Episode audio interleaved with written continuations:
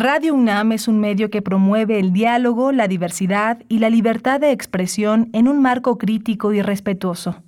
Los comentarios expresados a lo largo de su programación reflejan la opinión de quien los emite, mas no de la radiodifusora.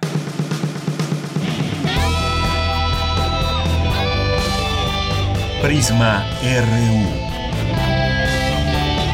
Relatamos al mundo.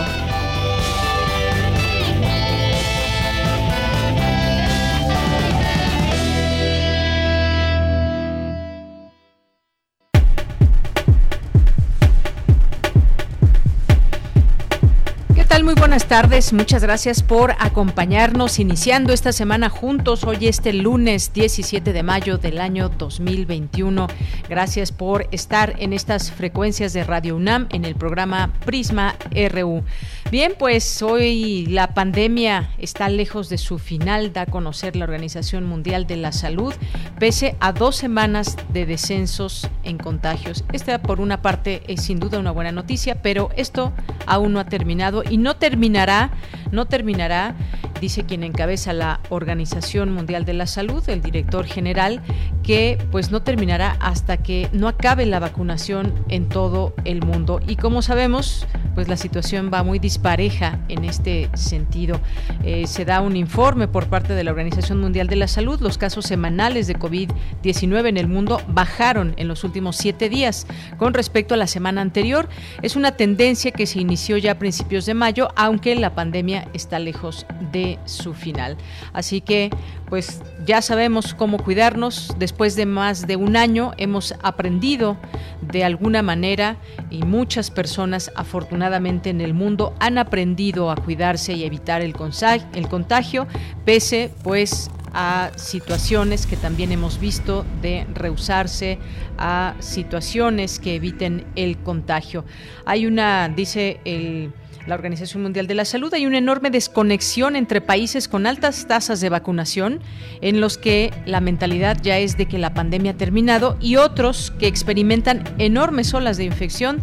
Y bueno, pues hemos hablado aquí, por ejemplo, del caso de la India. Y pues la semana pasada la Organización Mundial de la Salud registró 4.8 millones de nuevos casos de coronavirus en el mundo, frente a los 5.4 millones de la anterior, los 5.7 millones de finales de abril, que batió récord de contagios semanales durante la pandemia. Así que esto no ha terminado, pese a que en algunos países se siente ya una sensación de alivio, de más libertad, incluso para hacer actividades eh, comunes y corrientes que solíamos hacer antes de la pandemia. Sin embargo, pues esto aún no termina. Pues en este espacio hemos dedicado también en muchos momentos a hablar desde ese ámbito científico lo que significa esta pandemia y cómo seguir cómo seguir evitando contagios, cómo pues lo que se va descubriendo como tal de esta enfermedad. Y ahora pues esta campaña de vacunación en el mundo, que es sin duda muy, muy importante eh, que se lleve a cabo y también importante señalar que no está siendo de la misma manera en todos los países. Por ahí también estaba el tema de las patentes, que se pudiera eh, dar esta posibilidad de hacer las vacunas en los países, sobre todo, donde no han iniciado su vacunación. Bien, pues un tema sin duda importante de seguir comentando y lo que dice esta Organización Mundial de la Salud. Bien, y pues muchas gracias a todos ustedes que nos acompañan y también muchas gracias a quienes están allá en cabina en Adolfo Prieto, número 133, en los controles técnicos Socorro Montes, en la producción eh, eh, Rodrigo Aguilar y en la asistencia de producción Denis Licea. Aquí en el micrófono le saluda Deyanira Morán con mucho gusto, con mucho entusiasmo de estar aquí con ustedes y presentarles los temas que llevaremos hoy en entrevista. Hoy vamos a platicar ni más ni menos que con el maestro Guillermo Montemayor, que es defensor de las audiencias de radio y TV UNAM, no se lo pierdan. Vamos a hablar sobre esto que nos dio tiempo muy rápido de comentar, pero lo queremos hacer con, con mucho más detenimiento, sobre el posicionamiento de la AMDA en relación con la confirmación de la Suprema Corte de Justicia de la Nación a favor de las audiencias. Así que vamos a platicar con él en este día y vamos a echar una mirada a lo que está sucediendo en Jalisco. Vamos a platicar con el periodista Darwin Franco porque pues las últimas los últimos meses las últimas semanas se ha visto eh, pues un tema preocupante que tiene que ver con jóvenes jóvenes que han sido secuestrados de sus domicilios en el caso de tres hermanos que aparecieron muertos y hay otros dos casos dos hermanos que desaparecieron fueron sacados también de su domicilio en marzo y no se tiene rastro de ellos. Eh, las estadísticas oficiales que dicen, hay hasta el momento 5.770 personas que se encuentran en condición de desaparecidas o no localizadas allá en Jalisco. ¿Qué dicen las autoridades? Bueno, pues este es un tema que tendremos el día de hoy. Y también vamos a platicar con nuestros, nuestros amigos de Fundación UNAM, que como siempre, pues están muy atentos, pendientes de invitarnos a distintos foros, pláticas, charlas, webinarios, en fin. Hoy nos van a platicar sobre un foro COVID Corredor Cultural conviviendo con el virus SARS-CoV-2 en, este, en esta edición Justicia, COVID y Arte. Suena interesante, así que Hoy nos van a platicar de esto. Tendremos nuestra cartografía, las actividades de la sala Julián Carrillo, que por ahí me dicen que va a estar Sergio Ruez en entrevista, así que no se lo pierdan. Tendremos como todos los días también la información cultural, la información nacional e internacional y la información de nuestra universidad. Esto es parte de lo que tendremos hoy. No se olviden escribirnos en nuestras redes sociales, Prisma RU en, en Facebook y arroba Prisma RU en Twitter. Así que desde aquí, relatamos al mundo. Relatamos al mundo. Relatamos al mundo.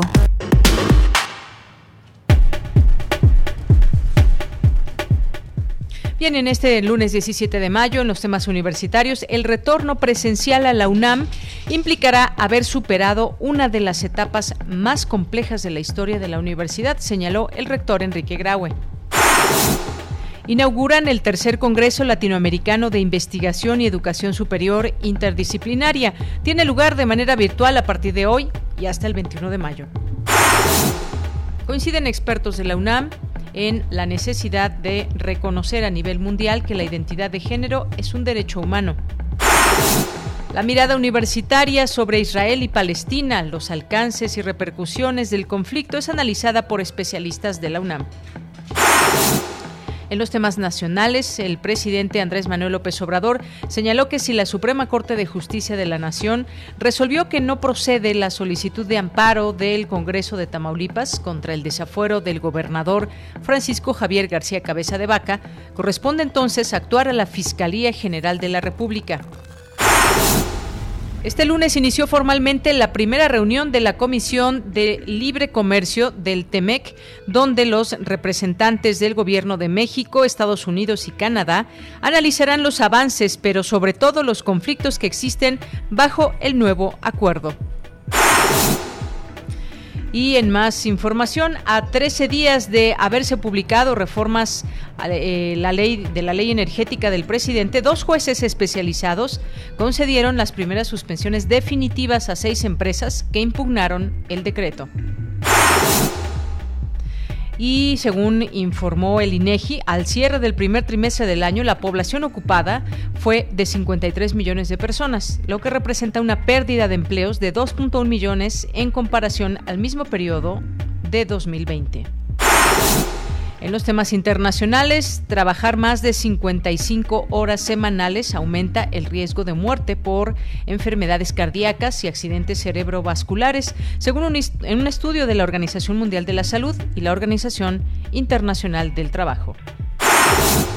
Palestinos e israelíes afrontan el ciclo de hostilidades más intenso en los últimos años y el flujo constante de bombardeos impide que las organizaciones humanitarias lleven ayuda a la población necesitada, por lo que el Comité Internacional de la Cruz Roja pidió hoy acceso a esa zona. Prisma RU. Relatamos al mundo. El director general de epidemiología, José Luis Salomía, informó que México suma 19 semanas continuas de reducción de casos, decesos y hospitalizaciones por COVID-19. Hasta el momento se han aplicado 15.454.195 vacunas anti-COVID y suman 220.433 muertos por coronavirus, 2.568.138 casos confirmados. Bueno, pues estos son los, los números últimos de la Secretaría de Salud. Y continúa también esta vacunación, hay que mencionarlo, entre el personal educativo, maestros en el país que pues están siendo vacunados a lo largo desde la semana pasada, esta semana también continuará esta vacunación, así como a las personas entre 50 y 59 años de edad que también están siendo vacunadas y de esta forma se sigue avanzando poco a poco, poco a poco en esta en esta campaña de vacunación iniciada en México desde diciembre pasado. Y hemos de decir que más o menos se han ido cumpliendo los tiempos establecidos y pues no se deja de señalar eh, pues siempre que llega algún embarque de vacunas de las distintas vacunas que hay en nuestro país y que se están aplicando. Y también pues no dejan de hacerse distintas observaciones donde pues la premura con o la agilidad con la que están llegando las vacunas pues de alguna manera pues ha permitido esta vacunación. Sin embargo, también ha habido algunos eh, retrasos en envíos y esta ha sido pues una queja, una queja mundial, una queja mundial en torno a los contratos que hay con las distintas farmacéuticas y que pues algunas no han podido cumplir en los tiempos, tiempo y forma para que se puedan inmediatamente que llegan a un país poderse aplicar. Solo de esta manera, lo comentábamos al inicio, pues se podrá acabar en algún momento con esta pandemia. Bien, pues hasta aquí dejamos esta información de salud, de lo cual seguimos atentos todos los días en este espacio de Prisma RU. Campus RU.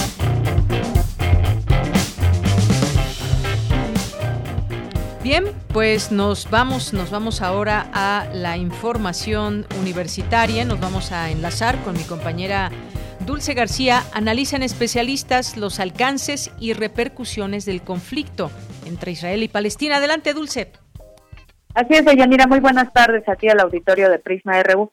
Deyanira, la situación que actualmente viven Israel y Palestina es una situación asimétrica que va dejando una gran cantidad de heridos, tanto física como psicológicamente, sin dejar de lado, desde luego, a los fallecidos.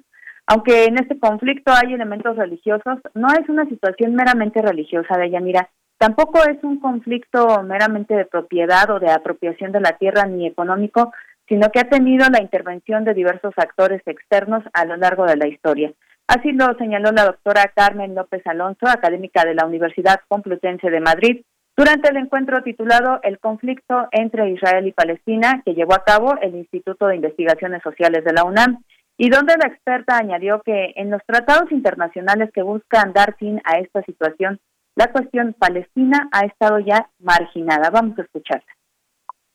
Siria, es decir, ya no es un elemento central, aunque haya sido un elemento central incluso en un sentido instrumental en muchos casos. Es decir, que muchas veces se ha aludido a la cuestión palestina y la defensa de la causa palestina de forma muy instrumental por algunos estados árabes para, para los que los palestinos importaban no tanto como se decía. ¿no?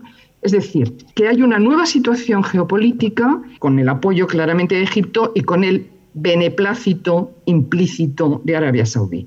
Todo esto, ¿qué significa? Que Israel, que, no estaba en el centro, está en el centro de una unión árabe, pero que está también Irán, está Turquía, está Rusia, está Siria, está Jordania y en Gaza no está solo jamás. En Gaza está también la, la yihad palestina. Y bueno, Dayanira, en este encuentro virtual también estuvo presente el doctor Mario Snyder, quien es académico de la Universidad Hebrea de Jerusalén, y él advirtió que el conflicto continuará y que lo que lo alimenta es una visión de un fundamentalismo islámico que no da lugar a un Estado no islámico dentro de este sector del Medio Oriente. Vamos a escuchar su análisis.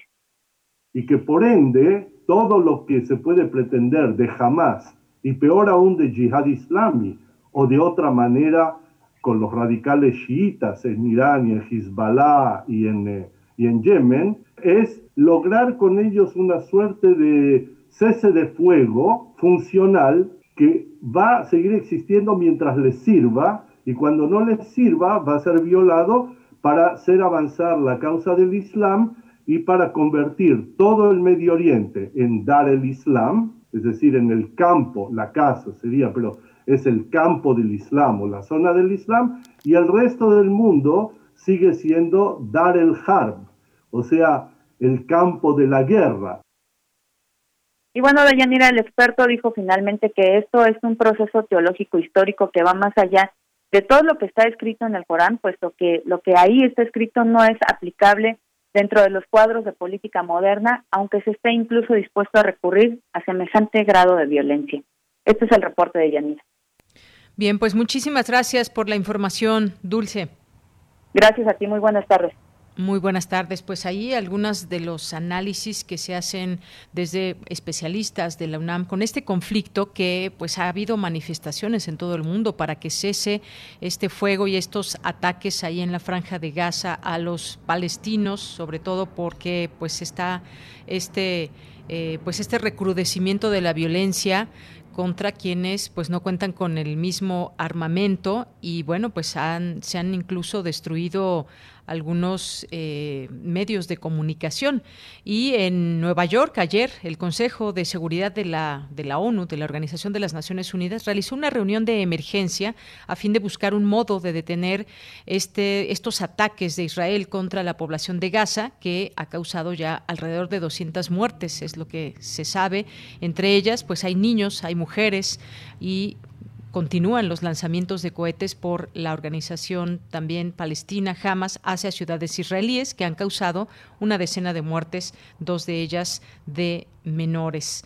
Ha habido estos enfrentamientos y pues hubo palabras del secretario general de la ONU, abrió esta sesión eh, pues dijo no dejan lugar a dudas, calificó esta destrucción humana y material de absolutamente espantosa, esas fueron sus palabras, una referencia que solo puede ser aplicable a la franja de Gaza, donde la vida de la población, de por sí precaria por el férreo bloqueo israelí, se ha convertido en un infierno por los bombardeos aéreos y terrestres es eh, también el corte del servicio eléctrico, los ataques de las fuerzas de defensa de Israel contra hospitales, campos de refugiados, residencias de civiles y la reciente prohibición de introducir medicinas e insumos médicos como denunció la organización Médicos Sin Fronteras, es decir, eh, pues prácticamente no puede acceder la ayuda humanitaria para todas aquellas personas que lo requieren.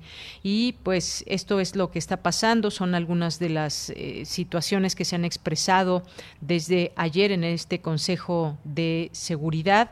Y pues eh, sin duda pues es un eh, problema, una situación que está afectando a esta zona, pero que pues no deja de tener estos efectos también internacionales. Y en este contexto, la representación mexicana ante el Consejo de Seguridad que encabeza Juan Ramón de la Fuente eh, condenó este continuo despojo territorial de los palestinos por parte del régimen de Tel Aviv, la eh, represión policial israelí de Jerusalén, que fue el factor detonante de esta escalada de violencia, los bombardeos de civiles en Gaza y el uso desproporcionado de la fuerza contra la infraestructura civil y medios informativos. Eh, de la Fuente condenó los ataques de Hamas contra localidades israelíes, también lamentó la lentitud del Consejo de Seguridad para asumir su papel como garante de la paz y la seguridad internacional y exhortó a resolver la aspiración palestina a un Estado propio y las preocupaciones de seguridad de Israel en el contexto de la solución de dos estados que convivan en paz con fronteras seguras e internacionalmente reconocidas que preserven el Estatuto Especial de Jerusalén. Pues parte de lo que se ha dicho, parte de lo que ha dicho también en este caso México ante este Consejo de Seguridad de la ONU. Y bien, nos vamos ahora con mi compañera Virginia Sánchez. Los académicos son la esencia de la universidad, asegura el rector Enrique Graue durante la ceremonia del Día del Maestro. ¿Qué tal Vicky? Muy buenas tardes, adelante. Gracias, ella. Muy buenas tardes a ti y al auditorio de Prisma RU. En un acto semipresencial realizado en la Torre de Rectoría se llevó a cabo la ceremonia para conmemorar el Día del Maestro correspondiente a los años 2020 y 2021, ya que el año pasado pues se pospuso por el confinamiento derivado por la pandemia.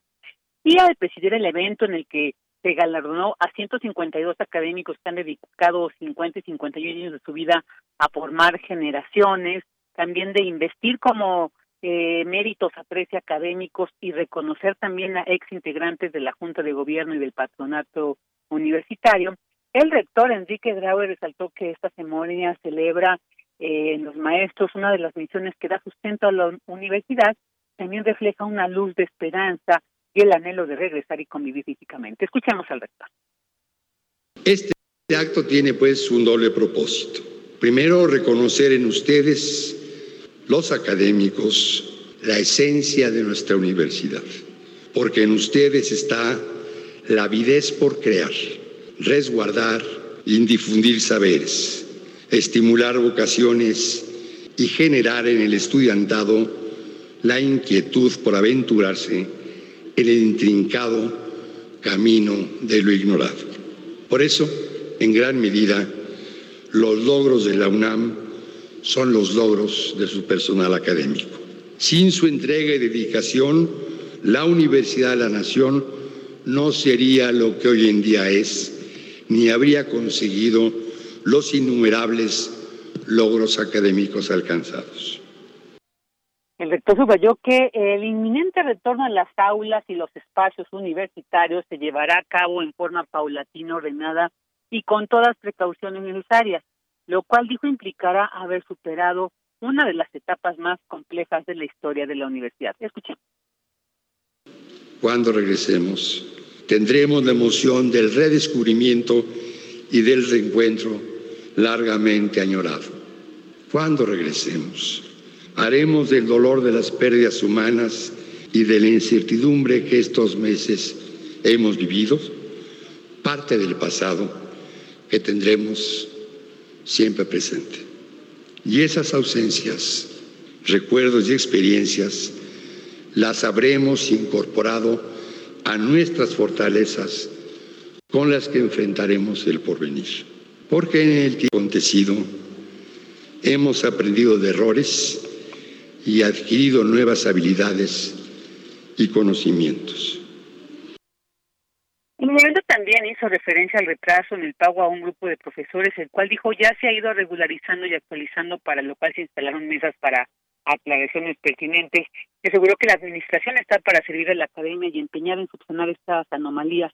Asimismo, llamó a los estudiantes que se han solidarizado con los profesores a reanudar actividades para concluir sin contratiempos el ciclo escolar en curso reiteró el compromiso por regularizar y modernizar procesos, actualizar mecanismos y sistemas de pago y encontrar las mejores formas de estabilidad laboral en total transparencia y con apego a la normatividad universitaria.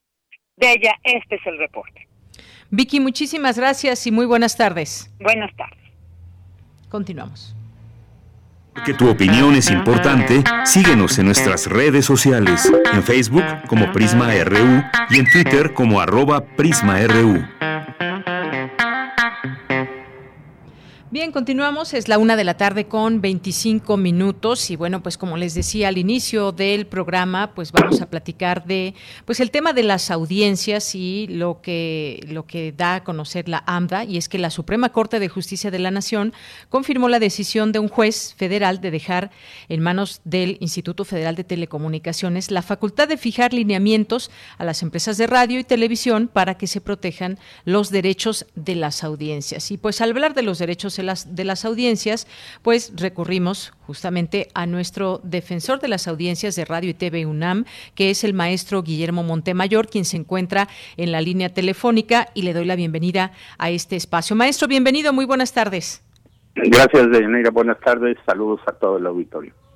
Gracias, maestro Guillermo Montemayor. Pues bueno, de entrada, eh, sobre este posicionamiento de Lambda en relación con esta confirmación de la Suprema Corte de Justicia de la Nación a favor de las audiencias, exactamente de qué estamos hablando, eh, maestro. Mira, este, como, bueno, habrá que recordar que en el 2016 se publicó este, la nueva ley federal de telecomunicaciones, en donde vienen, el IFT publicó los lineamientos a seguir para la defensoría de las audiencias, para los el, derecho de las audiencias, que está finalmente consagrado en el texto constitucional. Entonces, eh, a partir de ahí hubo una serie de impugnaciones, este, tanto de los concesionarios privados como algunos legisladores, incluso la presidencia de la República, no, la Consejería Jurídica. Entonces, este, quedaron sin efecto ciertos artículos este, eh, de estos lineamientos. Estamos hablando de los lineamientos. Y lo más este, grave es que dejaba fuera de la tutela de estos derechos al IFT. Este, es decir, había unos derechos que, que nadie tutelaba, entonces, eh, pues era parte que cada concesionario hiciera sus propios códigos de ética y se autorregulara. Entonces, eh, la AMDA y, y, algunas personas este, físicas eh, metieron este amparo contra esa resolución. Entonces, de ahí empieza este proceso que, que, bueno, culmina ahora con la ratificación de, otro juez del amparo ya promovido por, por la AMDA y que ya había sido eh, juzgado o sentenciado por otro, un juez de distrito. Entonces, en este momento estamos en esto. Este, este amparo lo que concede es que el IFT tiene que volver a publicar los lineamientos. Pueden ser los que están ahorita, pueden ser este, otros que considere adecuados a la luz de todo este periodo, casi cinco años de, litigios, digamos, y de cosas, ¿no? Entonces, este, aquí lo que es muy importante es que ha habido muchísimos articulistas que dicen que es una, una ley censura, ¿no? Este, lo, lo que es es que le devuelve al IFT esa facultad de, de publicar los lineamientos y que son obligatorios, obviamente, para todos los concesionarios, tanto públicos como privados. Bien. Y en, aquí, en esencia, digamos, es esto, es decir, en, una síntesis muy apretada. Muy bien. Y ahora, con todo esto, ¿cómo, ¿cómo es que ganan las audiencias? Porque, bueno, pues esto, a final de cuentas, pues lo que se pretende es proteger los derechos de las audiencias. Recordar un poco, quizás, cuáles son los derechos que, se tienen las audiencias de radio, de televisión, y cómo ganan con todo esto, maestro. Mira, lo, lo que ganan es tener, bueno, un defensor de, de, ellos, de las audiencias, en, en, pleno, en pleno este ejercicio, que eh, sea el, el que conduce todas las quejas, sugerencias, etcétera, hacia las estaciones de radio y televisión. Este, también hay una confusión ahí porque dicen que ya existe el derecho de réplica que no tiene que ver con, con esto, ¿no?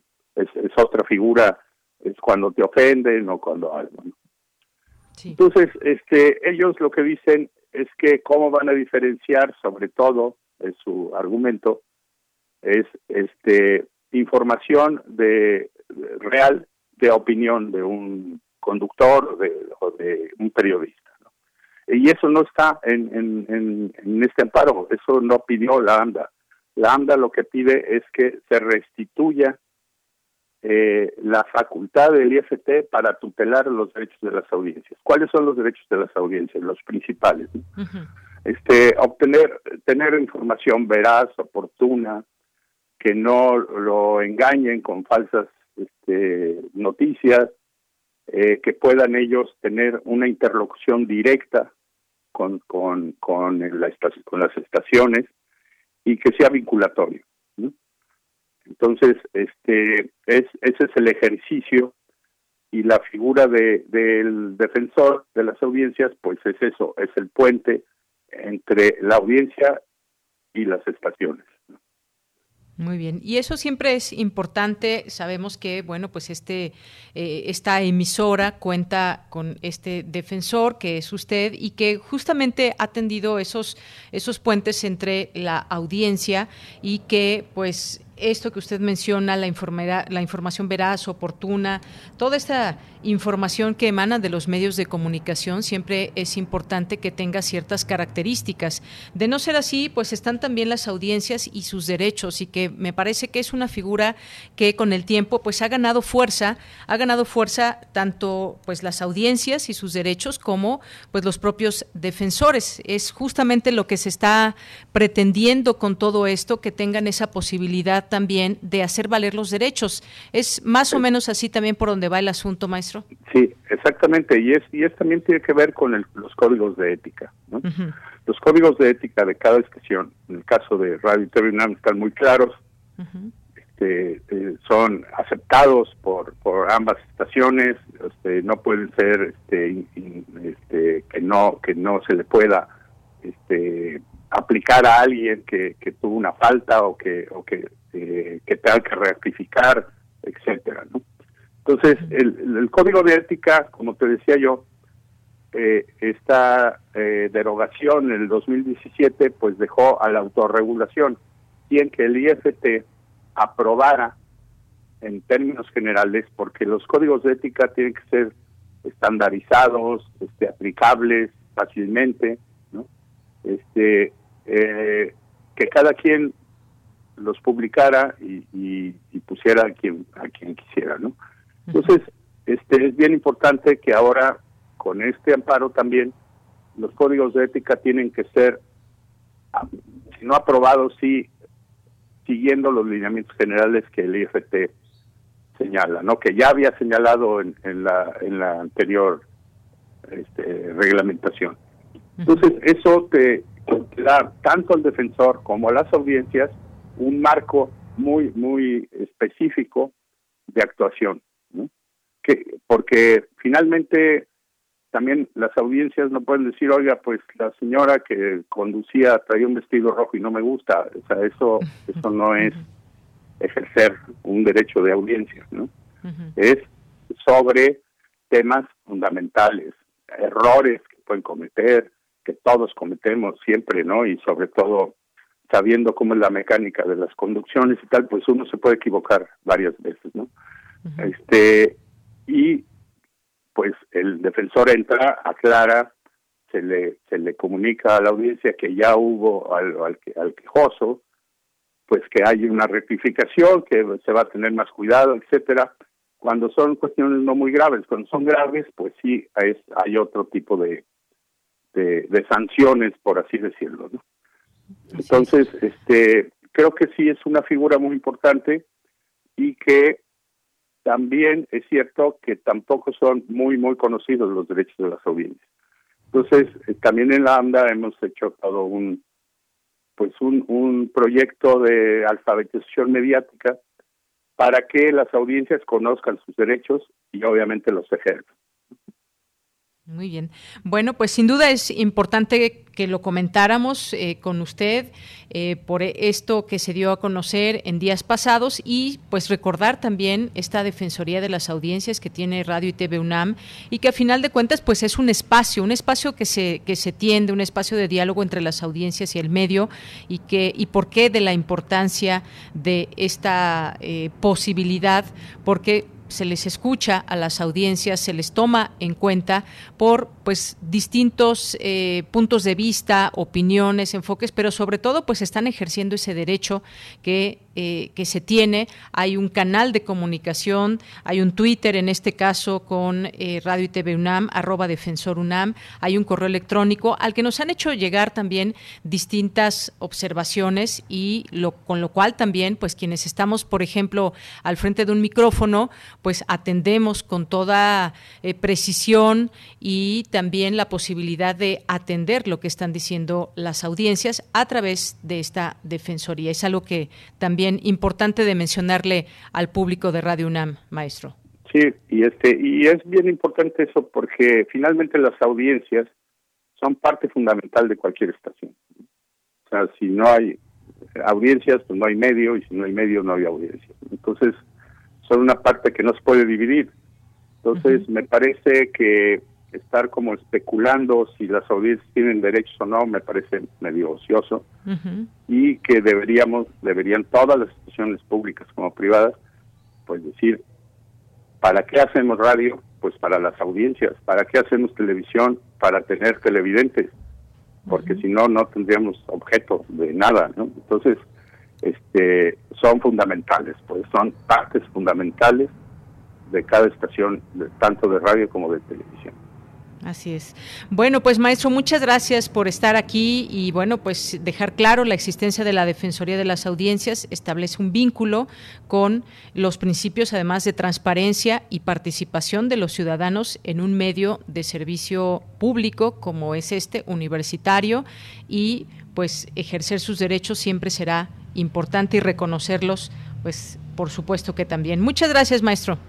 Claro, una última cosa de Jenny, si me permites. Yo invito a, todas las audiencias a que eh, entren a las páginas tanto de radio como de Terrenam y en el en la pestaña de Defensoria abran y ahí está todos los lineamientos, los códigos de ética, etcétera, para que ellos tengan un conocimiento más exhaustivo de, de cuáles son sus derechos. Muy bien, claro que sí, maestro. Muchas gracias. Ok, gracias, Deyanira. Buenas tardes a todos tus radioescuchas. Gracias, maestro. Hasta luego. Muy buenas tardes. Fue, el maestro Guillermo Montemayor, que es defensor de las audiencias de radio y TV UNAM. Continuamos. Prisma RU. Relatamos al mundo.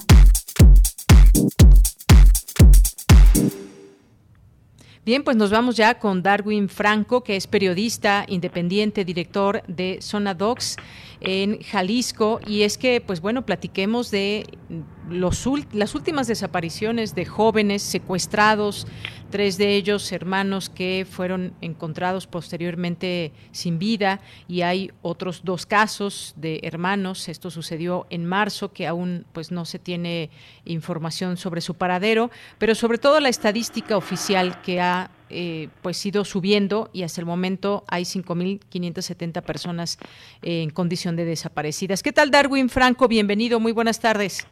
Hola, ¿qué tal? Muy buenas tardes para ti y muy buenas tardes para todo el auditorio. Pues Darwin, Darwin, platícanos sobre pues este tema que preocupa, incluso pues cuando fueron hallados estos jóvenes, los uh, tres hermanos, había una manta que había un mensaje eh, al gobierno, un mensaje que también, pues bueno, fue dado a conocer. Pero ¿qué está pasando allá? Eh, cuéntanos sobre, pues, estas últimas informaciones. Bueno, en el caso de Jalisco experimentamos una crisis en cuanto al número de personas desaparecidas. Somos el primer estado en el país con mayor número de personas desaparecidas, más de 2.600 personas desaparecidas. La mitad de ellas corresponden a jóvenes, es decir, a hombres y mujeres entre los 14 y los 29 años de edad. Ahí se concentran la mayor parte de las desapariciones. Lo que vivimos con la desaparición y posterior localización sin vida de los hermanos González Moreno es, eh, digamos, un, pequeño ejemplo de los múltiples que existen en el Estado, sobre todo por las circunstancias de seguridad. La mayor parte de las historias cuando son narradas por madres o familiares que denuncian eh, la desaparición de ser querido tienen que ver con comandos de hombres armados que entran por ellos a su domicilio o que de la vía pública se los llevan. Y lo que obtienen de parte de la autoridad, por ejemplo, son pocas respuestas, cero eh, búsquedas, eh, y eh, cero capacidad como reactiva para poder explicar qué fue lo que ocurrió. En el caso, por ejemplo, de los hermanos González Moreno, como mencionas, las explicaciones que nos ha dado la Fiscalía hasta ahora es que uno puede corresponder a una directa contra ellos, número dos, que su desaparición está vinculada a, digamos, una agresión eh, que ocurrió contra un carro blindado, esa misma en Tlaquepaque y que eh, cuya persona que estaba siendo custodiada vivía muy cerca de estos hermanos. Una tercera hipótesis es que simplemente a ellos se les confundió como estos elementos de la Fiscalía General de la República que resguardaban o custodiaban a esta persona o que simplemente pues se les eh, fue un error ¿no? Es eh, una confusión que, como muchas otras veces, eh, se trata de que los ciudadanos estamos en la hora y el lugar menos indicado y que esto nos llevó a sufrir estos lamentables crímenes. Eh, no hemos, eh, hasta la fecha no se ha obtenido ningún tipo de explicación que nos lleve a quiénes son los responsables de la desaparición de los hermanos González Moreno y la circunstancia es complicada porque en tan solo 15 días, públicamente y mediáticamente, hemos conocido por lo menos la desaparición de 25 jóvenes en circunstancias similares sin que la autoridad de fondo, de raíz. Así es, y bueno, pues sí, comentarlo se hizo muy visible, ahora mucho más visible con este secuestro de los tres hermanos y también este caso de los hermanos Abraham y José de Jesús Covarrubias, 19 y 21 años de edad, ellos que desaparecieron el 15 de marzo. Sí, y que cuya desaparición nos enteramos porque eh, la madre de estos jóvenes, uno de ellos también estudiante de la Universidad de Guadalajara, pues se animó a alzar la voz, a romper el silencio cuando se dio se dieron estas manifestaciones por los hermanos González Moreno, que hay que señalarlo de son víctimas de desaparición y, no tanto de secuestro, jamás se pidió por ellos algún tipo, digamos, de intercambio monetario o por alguna propiedad para su libertad. Estos otros hermanos eh, que tú también mencionas de muy buena manera, pues también desaparecieron en la misma circunstancia. Fueron por ellos hombres armados que entraron a su domicilio, se los llevaron, pero esto en el municipio de Tonalá, la desaparición de los hermanos González Moreno ocurrió en el municipio de Guadalajara justamente cómo pensar en este tema de cómo jóvenes pueden ser sustraídos de sus propios domicilios es algo de verdad espeluznante. Hay un dato del Registro Nacional de Personas Desaparecidas y No Localizadas de la Secretaría de Gobernación reveló que en Jalisco casi la mitad de las 12.753 personas cuyo paradero se desconoce tenía entre 15 y 30 años. Esa es una cifra tremenda, la edad. Sí, y, que tampoco no es un es una característica que comparte a nivel general, digamos, también las desapariciones en el país, que ronda el 45%, pero en el caso de Jalisco, en los últimos años se ha incrementado la desaparición de jóvenes. Algunas investigaciones periodísticas que hemos realizado en Zona Docs o que periodistas como Alejandra Guillén han también publicado, es que muchos de estos jóvenes, cuando logran, digamos, escapar de estos lugares de confinamiento, de privación ilegal de la libertad donde los tenían, muchos de ellos ellos van narrando cómo son utilizados como fuerza de trabajo, ¿no? Ya sea eh, para, eh, digamos, en campo concentración donde se les enseña o adiestran el ulto de armas exclusivas del, ejército o donde se les tiene en grandes pabellones produciendo metanfetaminas ¿no? o algún otro tipo de droga que son los fines para los cuales muchos de esos jóvenes son desaparecidos para ser explotados laboralmente no por el crimen organizado. Así es, es un dato interesante también que conocemos del Comité Universitario de Análisis en materia de desaparecidos de la Universidad de Guadalajara, eh, donde se habla de que los jóvenes son quienes principalmente desaparecen porque son ellos quienes son buscados para servir al crimen organizado.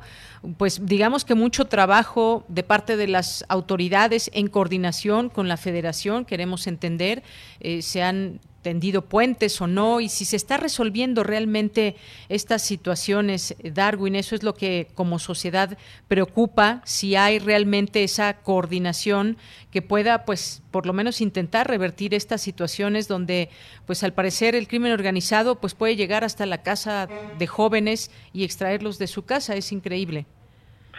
Pues lamentablemente me gustaría como decirle a quienes escuchan que eh, la autoridad está haciendo algo, pero lo que ha ocurrido con el actual gobierno de Jalisco encabezado por Enrique Alfaro es que más bien se ha dedicado a minimizar la situación, a no darle la importancia que merece.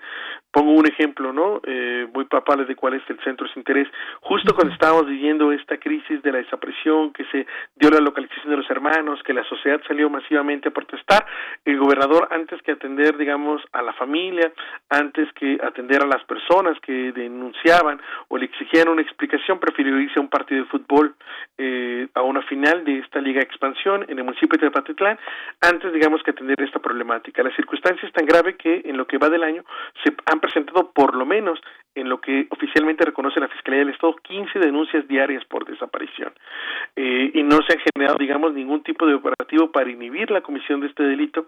Y a pesar de que la Fiscalía señala y siempre pregona que están trabajando, cuando uno habla con las familias de las y los desaparecidos, pues en sus expedientes, digamos, de investigación hay cero avances, no las atienden, las atienden de manera negligente o como denunció el colectivo por amor a ellos, haciendo un análisis de los recursos que se destinan para la búsqueda de una persona desaparecida en Jalisco, es que si dividimos el presupuesto que actualmente se tiene para la búsqueda de los desaparecidos entre el número total de personas desaparecidas, es como si el Estado invirtiera solo nueve pesos diarios para buscarlo. No, pues increíble, con esas cantidades, eh, una situación muy difícil. Sabemos también que madres de, desaparecidos exigen al gobernador compromiso, mayor presupuesto, ahora que mencionas esta cantidad, para la búsqueda de personas. Y pues eh, comentaba también que eh, pues cuando se hizo el hallazgo de los hermanos José Alberto Luis Ángel y Ana Karen González Moreno, pues fueron eh, hallados sin vida después de que fueron sustraídos por la fuerza, a la fuerza de su hogar en Guadalajara y que hoy se sabe que fueron muertos por asfixia. En este lugar, te decía, se encontró una manta en la que se leía un mensaje hacia el gobierno del Estado. Hace alusión a que no se esté mandando personal civil a hacer investigaciones, cierran el mensaje diciendo esto le va a pasar a los que hagan lo mismo. Esta sin duda pues fue una amenaza directa o una intención de que este gobierno, de que este mensaje llegara claramente al gobierno. Bueno, eso, eso, el asunto es la explicación, digamos, que ofreció la fiscalía eh, respecto a los hechos. Eh, muchas, por ejemplo, o la propia familia de los jóvenes eh, también eh, han cuestionado un poco esta versión porque consideran que esta versión incrimina a sus seres queridos cuando ellos simplemente estaban en su casa esperando cenar o preparando la cena cuando llegó este eh, común de la, de la delincuencia armada. E incluso eh, también colectivos de enfermeros desaparecidos cuestionaron esta versión porque eh, les parece un poco sospechoso que de repente la manta hubiera aparecido ahí vinculada a un caso que adquirió tanta, digamos, visibilidad y que no se ofreciera tampoco ningún tipo, digamos, de otros elementos para saber que esto es de esa manera como se amenazó en la manta. Porque lo que se cree o lo que se ha señalado es que esta manta o esta narrativa viene a reforzar otra vez solamente esta postura institucional donde el gobierno parece que está haciendo bien las cosas y que lo que obtenemos esta lamentable muerte de estos jóvenes es la reacción a un gobierno que está haciendo, digamos, eh, o generando operativos para disminuir la incidencia del crimen organizado, cuando después la explicación que nos da el fiscal es de, ah, bueno, es que los pudieron haber confundido con los elementos de la fiscalía que estaban haciendo esas labores, pero en realidad no hay un operativo que esté generando estas labores encubierto y al menos la manta versus la versión, digamos, oficial que se tiene parece no tener mucho sentido. Muy bien, bueno, pues qué bueno que mencionas este punto importante donde pues sabemos que las investigaciones siguen, incluso pues las familias tienen que huir de sus lugares donde estaban viviendo por temor a que también puedan ser atacados. Pues una situación bastante compleja, bastante compleja que da muestra, pues uno de los estados que padece esto, no es el único, pero pues sin duda vemos que los años pasan, van y vienen gobernadores, van y vienen sexenios y hay situaciones que parecería que no cambian mucho. Pues Darwin, muchas gracias por este reporte desde, desde Jalisco. No, al contrario, muchas gracias a ustedes y estamos a las órdenes. Gracias, muchas gracias por este reporte especial, Darwin Franco, periodista independiente y director de Zona Docs. Continuamos. Relatamos al mundo. Relatamos al mundo.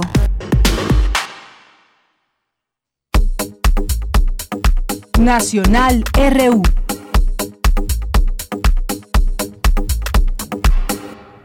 Bien, pues en los temas nacionales también seguimos aquí leyendo algunos, algunos de los temas, viendo cuál, cuál, es el impacto también. Estamos en un momento donde están las campañas electorales y también pues se abren, como en muchas ocasiones lo hemos visto, pues situaciones que derivan de ello, señalamientos, acusaciones entre partidos, entre candidatos y demás. Y bueno, pues entre todo esto, el INE investiga una transferencia de 32.5 millones de pesos de Maru Campos, candidata del PAN a una empresa fantasma. esta información que tomo de Animal Político dice que el despacho Antonio Lozano Gracia y asociados SC, del que forman parte abogados de la candidata del PAN al gobierno de Chihuahua, Maru Campos Galván, hizo depósitos por más de 32 millones de pesos a una empresa fantasma que estuvo directamente involucrada en los desvíos de recursos durante el gobierno del priista César Duarte. Es información que se conoce. César Duarte, como sabemos, también pues buscado por las autoridades. Documentación de la Unidad de Inteligencia Financiera la UIF, a la que tuvo acceso este medio, Animal Político, señala que el 26 de febrero de 2016 el bufete jurídico del panista Lozano Gracia hizo dos transferencias vía SPAY por 32 millones 564 mil 287 pesos a la razón social Despacho de Profesionistas Futuro SADCB, clasificada por el SAT como empresa fantasma definitiva. La Fiscalía de Chihuahua identificó que el despacho de profesionistas futura es una de las cuatro empresas fachada mediante las que la administración del exgobernador Duarte desvió en abril de este de ese mismo año 246 millones de pesos de fondos federales para financiar campañas electorales del PRI en el caso denominado Operación Zafiro. Así que el Instituto Nacional Electoral corroboró eh, que Antonio Lozano Gracia y asociados realizó los depósitos a la empresa de Duarte e inició una investigación desde la Unidad Técnica de Fiscalización. Pues estas son parte de las cosas que se están viviendo en este proceso electoral, donde pues de pronto los dineros de las financiaciones a las campañas pues no, no queda claro, situaciones como esta con esta empresa fantasma, pues mucho mucho trabajo hay por parte de las autoridades en este en este ramo.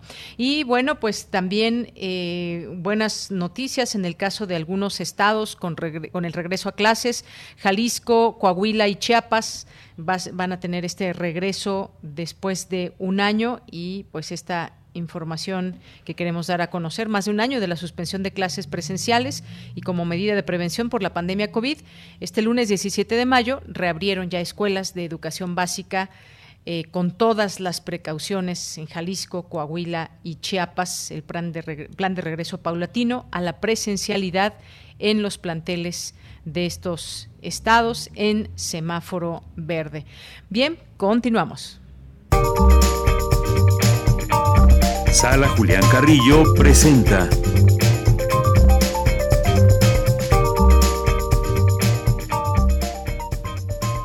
Bien, pues hoy nos vamos ya a las actividades de la sala Julián Carrillo y alguna otra cosa, alguna sorpresa que nos tiene Montserrat Muñoz. Monse, buenas tardes.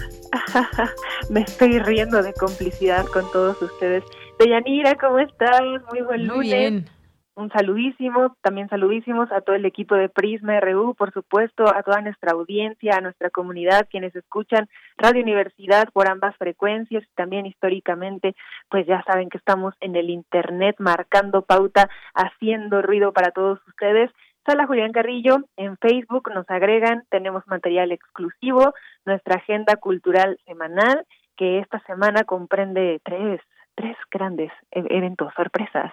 La primera es el martes a las 7 de la noche tenemos un recorrido por la exposición de pintura de esta gran artista, Crisia González, que retrata la ciudad, el centro histórico en su momento más sórdido y funesto. Esto nos lo va a explicar mejor Otto Cázares, nos va a comentar las obras y bueno, también ya saben que son charlas deliciosas con este gran creador al que admiramos muchísimo y los invitamos el martes a las 7.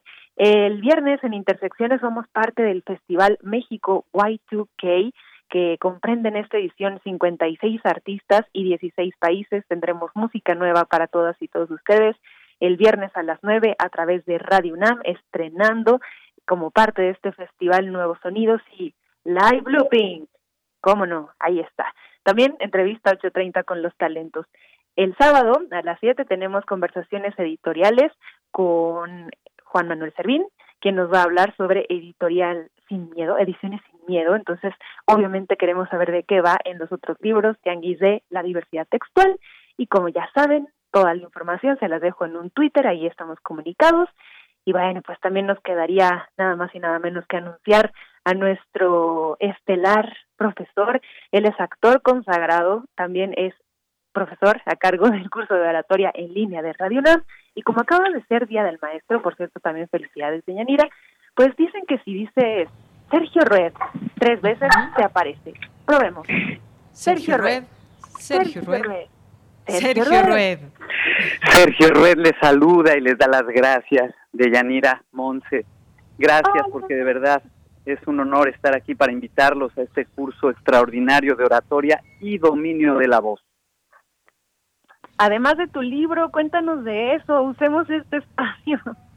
Claro, pero por supuesto ya está a la venta y próximamente en todas las librerías mexicanas para empezar, pero ahorita si entran a esta página de Amazon Books y buscan el libro de Lamel y la Escuela de Alquimia Verbal en Horus, de su servidor, podrán encontrar un libro de técnica especializada en hablar en público.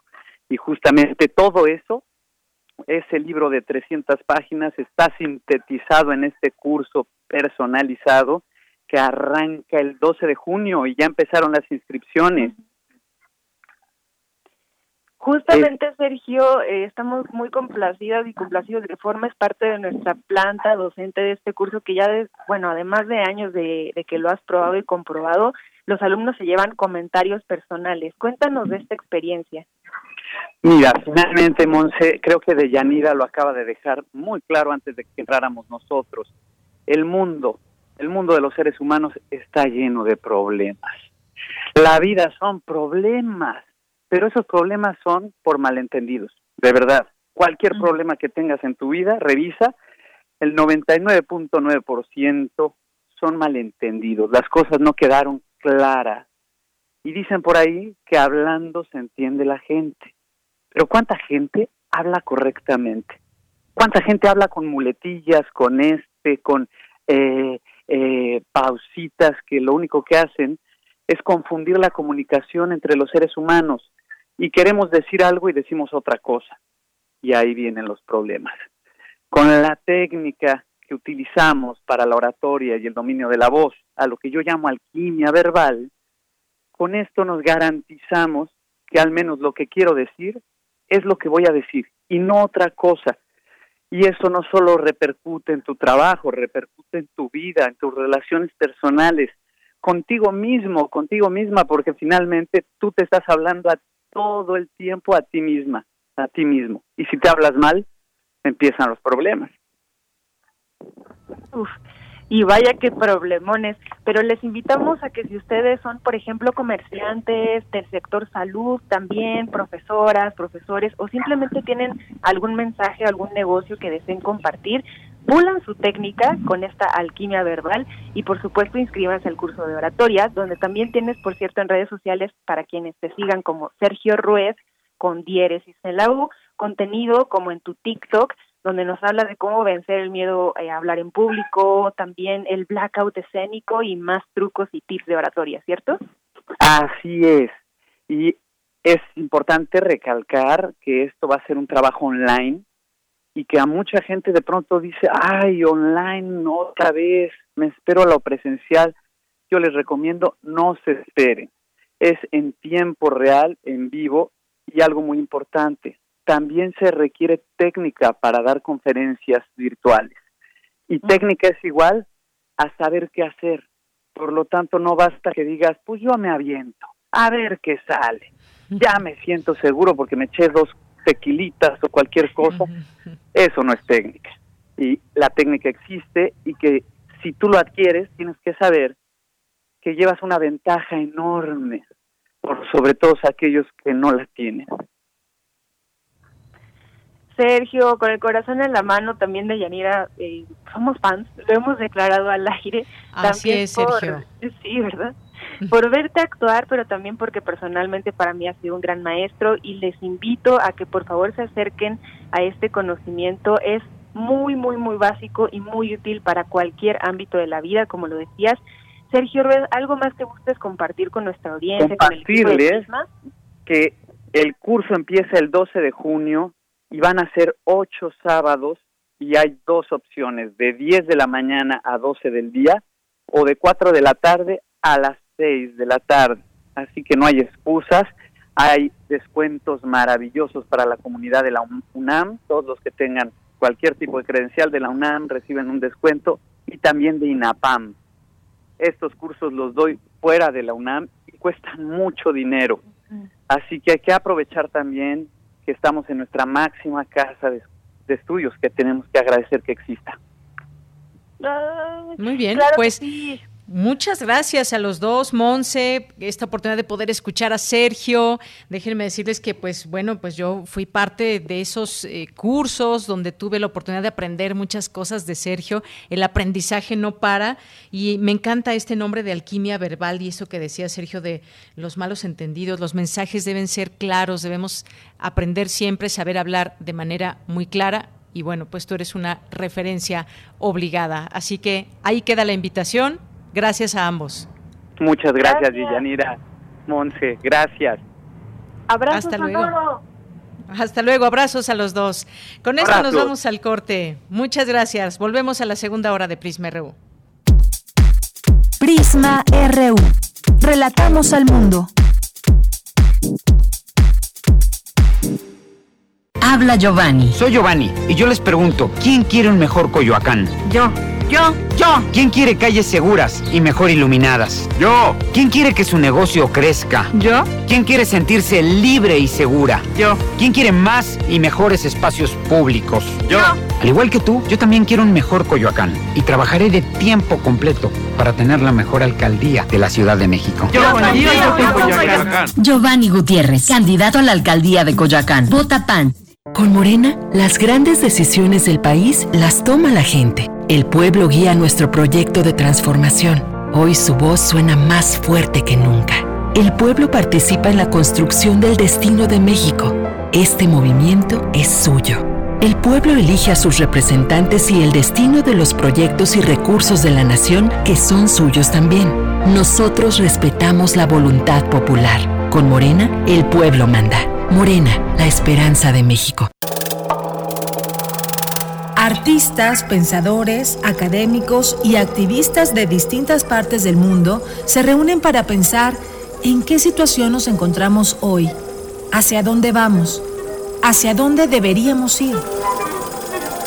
Rita Segato, Walter Miñolo, Jos Piña, la activista afrocolombiana Francia Márquez, el líder de la nación Inga Hernando Chindoy, perspectivas queer y trans y más, participan en el ciclo Arte, Política y Contracultura. Del 6 de abril al 18 de mayo. Sintoniza los eventos en las redes sociales del Museo Universitario del Chopo y de Cultura en Directo UNAM.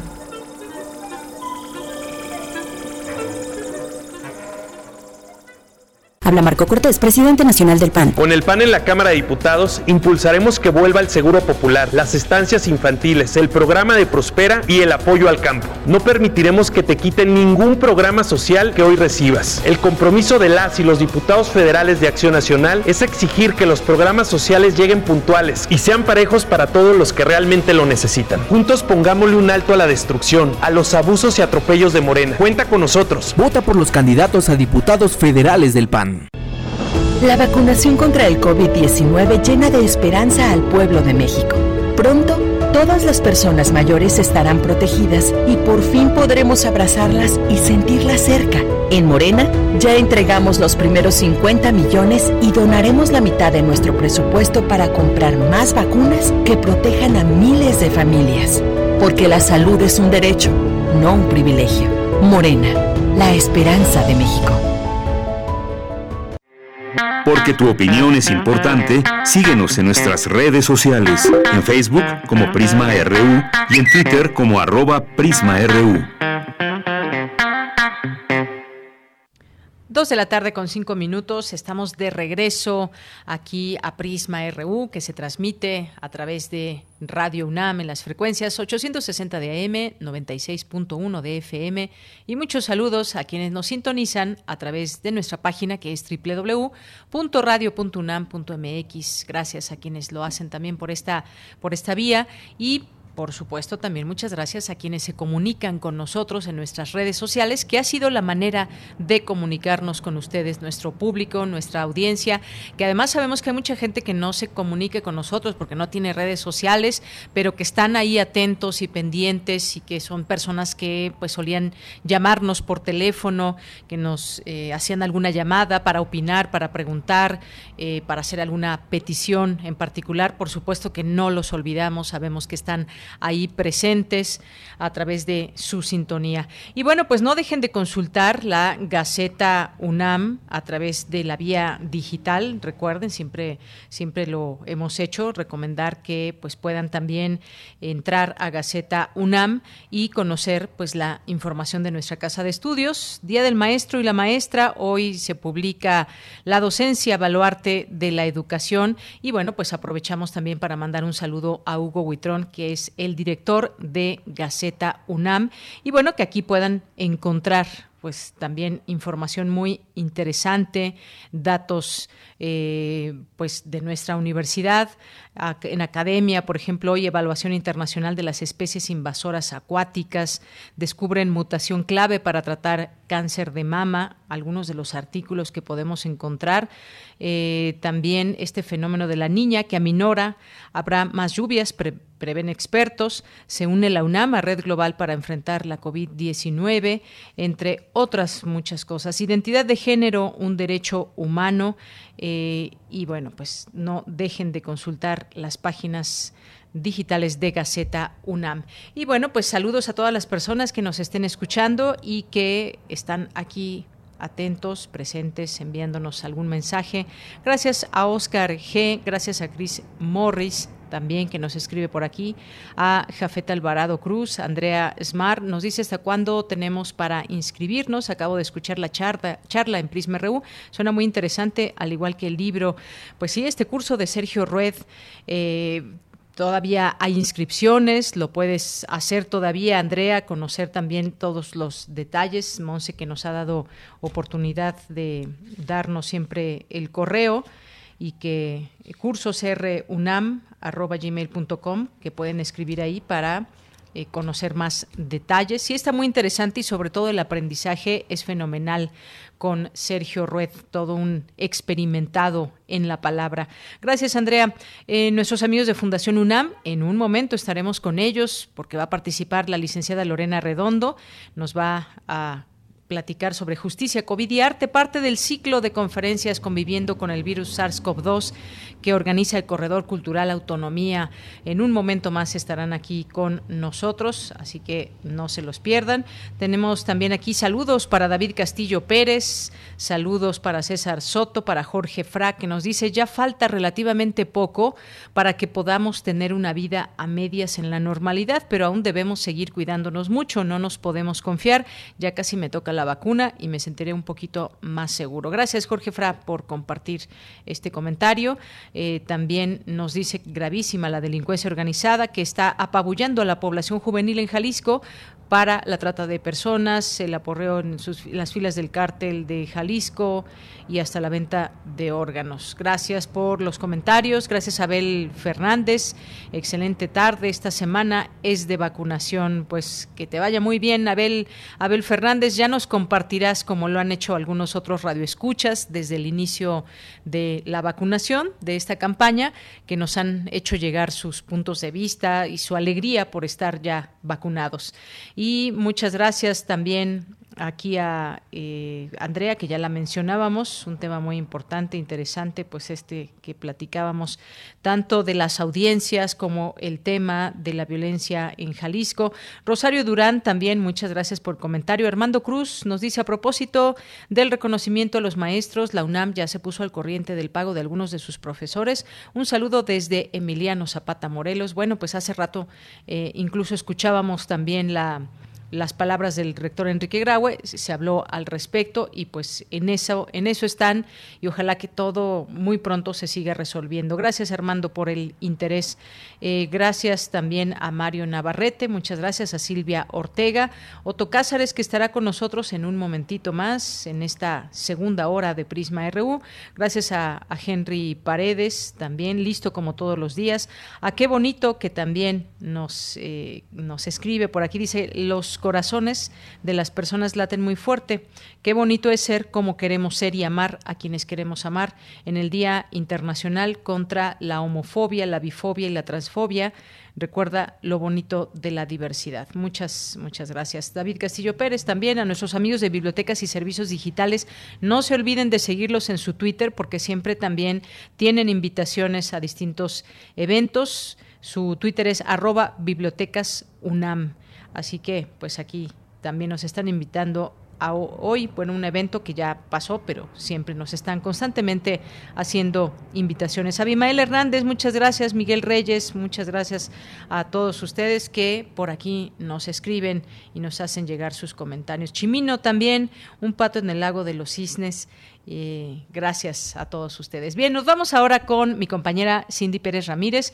Hoy se conmemora el Día de la Lucha contra la Homofobia, la Lesbofobia, la Transfobia y la Bifobia. Adelante, Cindy, muy buenas tardes. Deyanira, muy buenas tardes a ti y a todo el auditorio de Prisma RU. La efeméride surgió luego de que en 1990 la Organización Mundial de la Salud eliminó la homosexualidad de su catálogo de enfermedades mentales. En 2004 la ONU decidió que esa fecha se conmemorara a nivel mundial el Día contra la Homofobia y conforme han pasado los años ha incluido otras identidades, orientaciones y prácticas no heterosexuales. Para evitar que prácticas discriminatorias escalen hasta convertirse en crímenes de odio, es necesario reconocer a nivel mundial que la identidad de género es un derecho humano, coincidieron los investigadores César Torres Cruz del Centro de Investigaciones y Estudios de Género y Tania Esmeralda Rocha Sánchez de la Facultad de Psicología de la UNAM.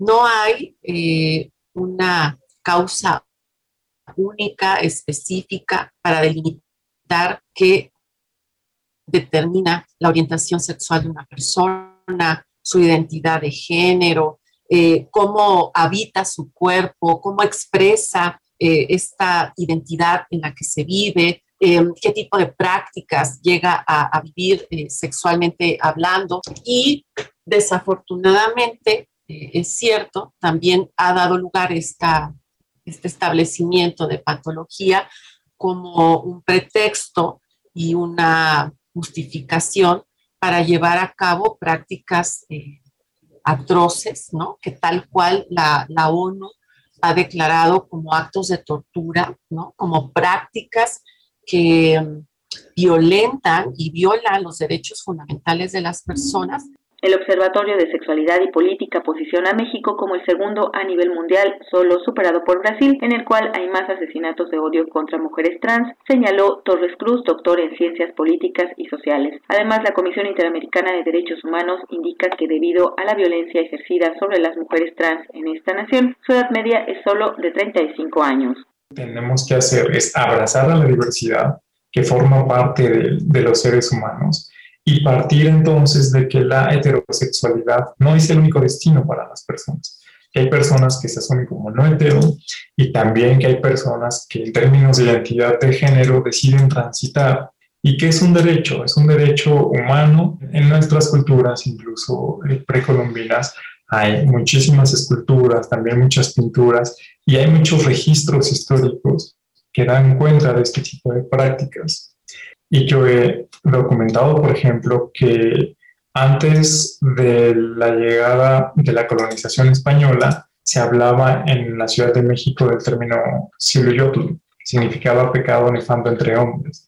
Es decir, es cierto que si bien existía una carga estigmatizante en varios contextos, esas prácticas siempre han existido. Rocha Sánchez, quien participó en la elaboración de la guía interinstitucional Nada que curar, afirma que establecer la homosexualidad como patología ha dado lugar a prácticas atroces como las terapias de conversión, que la ONU ha declarado actos de tortura que violentan los derechos fundamentales. Hasta aquí la información. Muy buenas tardes. Y que este tema eh, justamente nos sirva para reflexionar, para comprender, para entender que todo esto existe desde que existe la humanidad y que de nada sirve estar en constante lucha, intentar pensar que pues eh, las personas que son diferentes a mí, que deciden amar a una persona del mismo sexo, eh, de diferente sexo, en fin, que todo esto existe y hay algo que se llama respeto y que deberíamos ejercerlo más y todos los días, por supuesto. Hoy se conmemora este día, este día de esta lucha con todas esas, todas esas formas de, de fobias que aún prevalecen y que no deberíamos de estar hablando de ello, deberíamos simplemente aceptarnos. Bien, pues vamos ahora con más información. Ahora con mi compañera Cristina Godínez inauguran el tercer Congreso Latinoamericano de Investigación y Educación Superior Interdisciplinaria. Adelante. Buenas tardes, Deyanira. Un saludo para ti y para el auditorio de Prisma RU. El Centro de Investigaciones Interdisciplinarias en Ciencias y Humanidades es la sede de este Congreso. En la ceremonia de inauguración, Guadalupe Valencia, coordinadora de humanidades, dijo que este evento, que se realiza de manera virtual, plantea nuevos retos para entender lo que está pasando, y en él hay mesas con un acercamiento a la interdisciplina en educación superior, a los espacios de intervención y de la transformación de las universidades. Y hay algunas mesas cuyo título realmente me pareció sorprendente de manera positiva, esto del estudio interdisciplinar del medio ambiente, adiós a los egos disciplinares. Y me llamó muy positivamente la atención porque en efecto el esfuerzo por generar desde lo que podemos llamar sensibilidades hasta compromisos de estudio muy serios en términos de interdisciplina, tanto en la investigación como en la educación superior, desde luego nos reta a ir superando lo que aquí llaman egos disciplinares. Por su parte, Mauricio Sánchez Menchero, director del CEICH, habló de las conferencias magistrales del Congreso. Cuenta con cinco conferencias magistrales, de las cuales una será expuesta por el doctor Damiano Giacobone, del Politécnico de, Di Milano, otra más de forma colaborativa impartida por la doctora Dena Pham de la University of Technology de Sydney, y aquí está con nosotros la doctora Uli Bilsmaya eh, de la University of Leuphana de Alemania. Asimismo, otras dos serán impartidas por la doctora Ana Corbacho de la Universidad de la República de Uruguay y el doctor Claudio Alves de Amorim de la Universidad do Estado de Bahía de Brasil de casa de la UNAM, una más por el doctor Pedro Miramontes. Y pues todas estas conferencias muy interesantes por sus títulos abarcan enfoques novedosos como el ajedrez por computadora o las montañas bajo la perspectiva de Da Vinci, hasta temas centrados en la investigación interdisciplinaria y su relación con los sistemas complejos. Ricardo Mancilla Corona, presidente del Congreso, se refirió al valor epistemológico de la interdisciplina. Es promover un mecanismo para recomponer el desgarrado tejido del conocimiento humano. Los problemas que enfrenta nuestra especie, muchos de los cuales han alcanzado una escala planetaria, precisan para su construcción, con comprensión, mitigación y eventual solución de enfoques donde concurran diferentes disciplinas. El tercer Congreso Latinoamericano de Investigación y Educación Superior Interdisciplinaria tiene lugar a partir de hoy y hasta el 21 de mayo. De Yanira, este es mi reporte. Buenas tardes. Muchas gracias, Cristina Godínez. Nos vamos ahora a las breves internacionales con Ruth Salazar. Internacional RU. El Reino Unido superó la marca de 20 millones de personas por completo vacunadas contra COVID-19, lo que equivale al 40% de la población adulta, la víspera de una importante fase de desconfinamiento. Sudáfrica lanzó este lunes una campaña de vacunación a gran escala dirigida sobre todo a los mayores de 60 años de edad y a las personas con riesgo. El gobierno prevé inmunizar a 16.6 millones de personas en seis meses, incluidos 5 millones de mayores de 60 años de aquí a finales de junio. Nueva York extendió hasta el 22 de mayo su programa piloto de vacunación contra COVID-19 en cuatro estaciones del transitado metro de la ciudad, tras el éxito de la iniciativa. Ahora continuará en cuatro estaciones con la dosis única de Johnson Johnson y regalará a cambio una tarjeta para viajar en el metro para siete días. En la franja palestina, en solo una semana, los ataques israelíes ya dejaron alrededor de 200 muertos, entre ellos al menos 58 niños y más de 1.200 heridos. En el lado israelí, los cohetes de Hamas han causado 10 muertos y 282 heridos. La justicia rusa aplazó el juicio que decidirá la calificación de extremistas a las organizaciones del opositor encarcelado Alexei Navalny, un proceso, según sus partidarios, destinado a callarle y a ilegalizar su movimiento. Los dos principales partidos separatistas de Cataluña detuvieron momentáneamente las diferencias surgidas tras la fallida secesión de 2017 y acordaron reeditar la coalición de gobierno en esta región española. Francia prestará a Sudán 1.500 millones de dólares para ayudarle a pagar su deuda con el Fondo Monetario Internacional, anunció este lunes el ministro de Economía, Bruno Le Maire. Estados Unidos y la Unión Europea anunciaron la decisión de abrir discusiones para tratar de resolver la agria controversia que mantienen por los aranceles al acero y el aluminio, una medida que impuso el entonces presidente estadounidense Donald Trump. Los candidatos ajenos a los partidos políticos son los ganadores en los históricos comicios de este fin de semana en Chile para elegir a la convención encargada de redactar una nueva constitución en el país. Con un 99.91% de los votos escrutados, los independientes lograron casi un tercio de los puestos. Relatamos al mundo.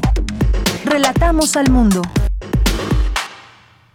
Dos de la tarde con 21 minutos y bueno, pues varias cosas en los temas internacionales de destacar y algo que pues todo durante el fin de semana pues ha estado señalándose en los distintos medios de comunicación tratando de recuperar la información de lo que sucede cada vez que hay un bombardeo, pues es el conflicto entre Israel y Palestina. Bien, pues nos vamos ahora a otros temas, ya como les habíamos dicho y anunciado desde el inicio del programa y que ya los vimos por aquí en Twitter, arroba Fundación UNAM, pues vamos a tener ya este espacio con ellos. Y ya está lista la licenciada Lorena Redondo Flores, coordinadora de comunicación social de la Facultad de Derecho, porque nos va a hablar de un foro. ¿Qué tal, licenciada Lorena? Buenas tardes, bienvenida. Muchísimas gracias, Deyanira, gracias por recibirnos y gracias por este espacio que nos das para conversar sobre nuestro evento. Pues adelante con este evento, de qué se trata, cuál es la temática, cuándo, cómo podemos verlos. Bueno, primero agradecer a nombre del director de la Facultad de Derecho, el doctor Raúl Contreras Bustamante, la invitación a tu equipo, el equipo de Prisma. Agradecer a Fundación UNAM, quienes a través de el maestro Dionisio Mil, la maestra Araceli Rodríguez y su gran equipo Nubia, Belén y Rosalía, Rosalía nos abren este espacio porque sabemos que eh, dentro de, del corredor cultural de autonomía para nosotros ha sido importante, sabemos que el arte cumple una de sus funciones al interactuar con los espectadores y este proyecto del corredor cultural es una gran oportunidad para nosotros de dar a conocer una parte del patrimonio artístico que la Facultad de Derecho resguarda y bueno, para nosotros es un marco para nuestras reflexiones jurídicas. Una vez eh, que, que te hemos agradecido, pues te platicamos, eh, nos, nos han invitado y configuramos junto con ellos este evento que se llama Justicia, COVID y Arte. Va, lo vamos a desarrollar durante tres días y cada día está dividido en dos secciones. Eh, en la primera hora, de 10 a 11, estaremos conversando sobre el patrimonio artístico que con el que contamos y en la segunda parte sabemos que la pandemia disparó muchas dudas legales y pensamos que esto también puede ser un, eh, un espacio de establecer un diálogo jurídico con la sociedad y dar eh, dar unas pocas algunas reflexiones jurídicas al respecto. Empezamos el lunes 24 de, de mayo a las 10 de la mañana y vamos a platicar sobre la habilitación que estamos haciendo en la antigua Escuela de Jurisprudencia, que en sí para nosotros ya es una obra de arte en sí misma. Este edificio que data de 1593 y ha albergado el establecimiento de jurisprudencia primero, la Escuela Nacional Preparatoria y después la Escuela de Jurisprudencia Está siendo rehabilitado por uno de, los arquitectos, de los profesores eméritos de la Facultad de Arquitectura, el arquitecto Rocha, y él va a estar conversando con nosotros sobre la creación de los nuevos espacios que está haciendo. La verdad es que mm, la última vez que nosotros fuimos y nos presentaron el proyecto, es una belleza lo que están haciendo. Ah, no nada más están readecuando diferentes espacios, están creando unos nuevos. Se crea, nos crearon una biblioteca, un auditorio para 200 personas y una velaria que va a proteger el, el patio principal. Y todas estas adecuaciones de pisos de madera, escaleras de herraje negro, que unen perfectamente, guardan nuestra tradición eh, establecen un aspectos de vanguardia y, funcionalidad para nosotros. Entonces, la verdad es que va a ser, mm, es muy importante para nosotros dar a conocer esta este nuevo proyecto y que, bueno, la gente se emocione junto con nosotros de que vamos a recuperar por primera vez este este edificio para para la comunidad en general, para la comunidad universitaria y para la sociedad en general, ¿no? Por supuesto, es un, eh, una buena noticia y además, bueno, pues también este, digamos, estos foros que organiza Fundación UNAMI que nos, nos permiten ese acceder y ese conocimiento también a través de los distintos eh, ponentes. Y en este caso, pues destaco este, este tema que pues es, llama la atención, justicia, COVID y arte, que pues todas estas eh, situaciones estarán presentes como tema de este, de este foro y este aprendizaje que hemos tenido también de aprender a vivir eh, en medio de esta pandemia y cómo no dejar que, que, muera el arte, por ejemplo, eh, y muchas otras expresiones que durante la pandemia quizás han cambiado, pero que se mantienen vivas y que en algún momento pues volveremos poco a poco a aquella normalidad.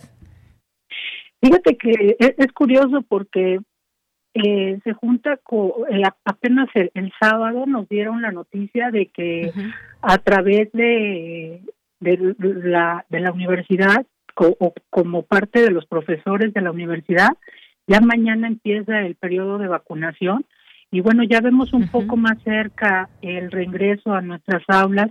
Para nosotros ha sido eh, pues difícil separarnos de nuestras de nuestro hábitat, de nuestra ciudad universitaria, pero bueno, también nos hemos mantenido unidos a través de las nuevas tecnologías, a través de las aulas virtuales, somos una de las facultades que, que no ha parado, que nos hemos mantenido con clases en línea.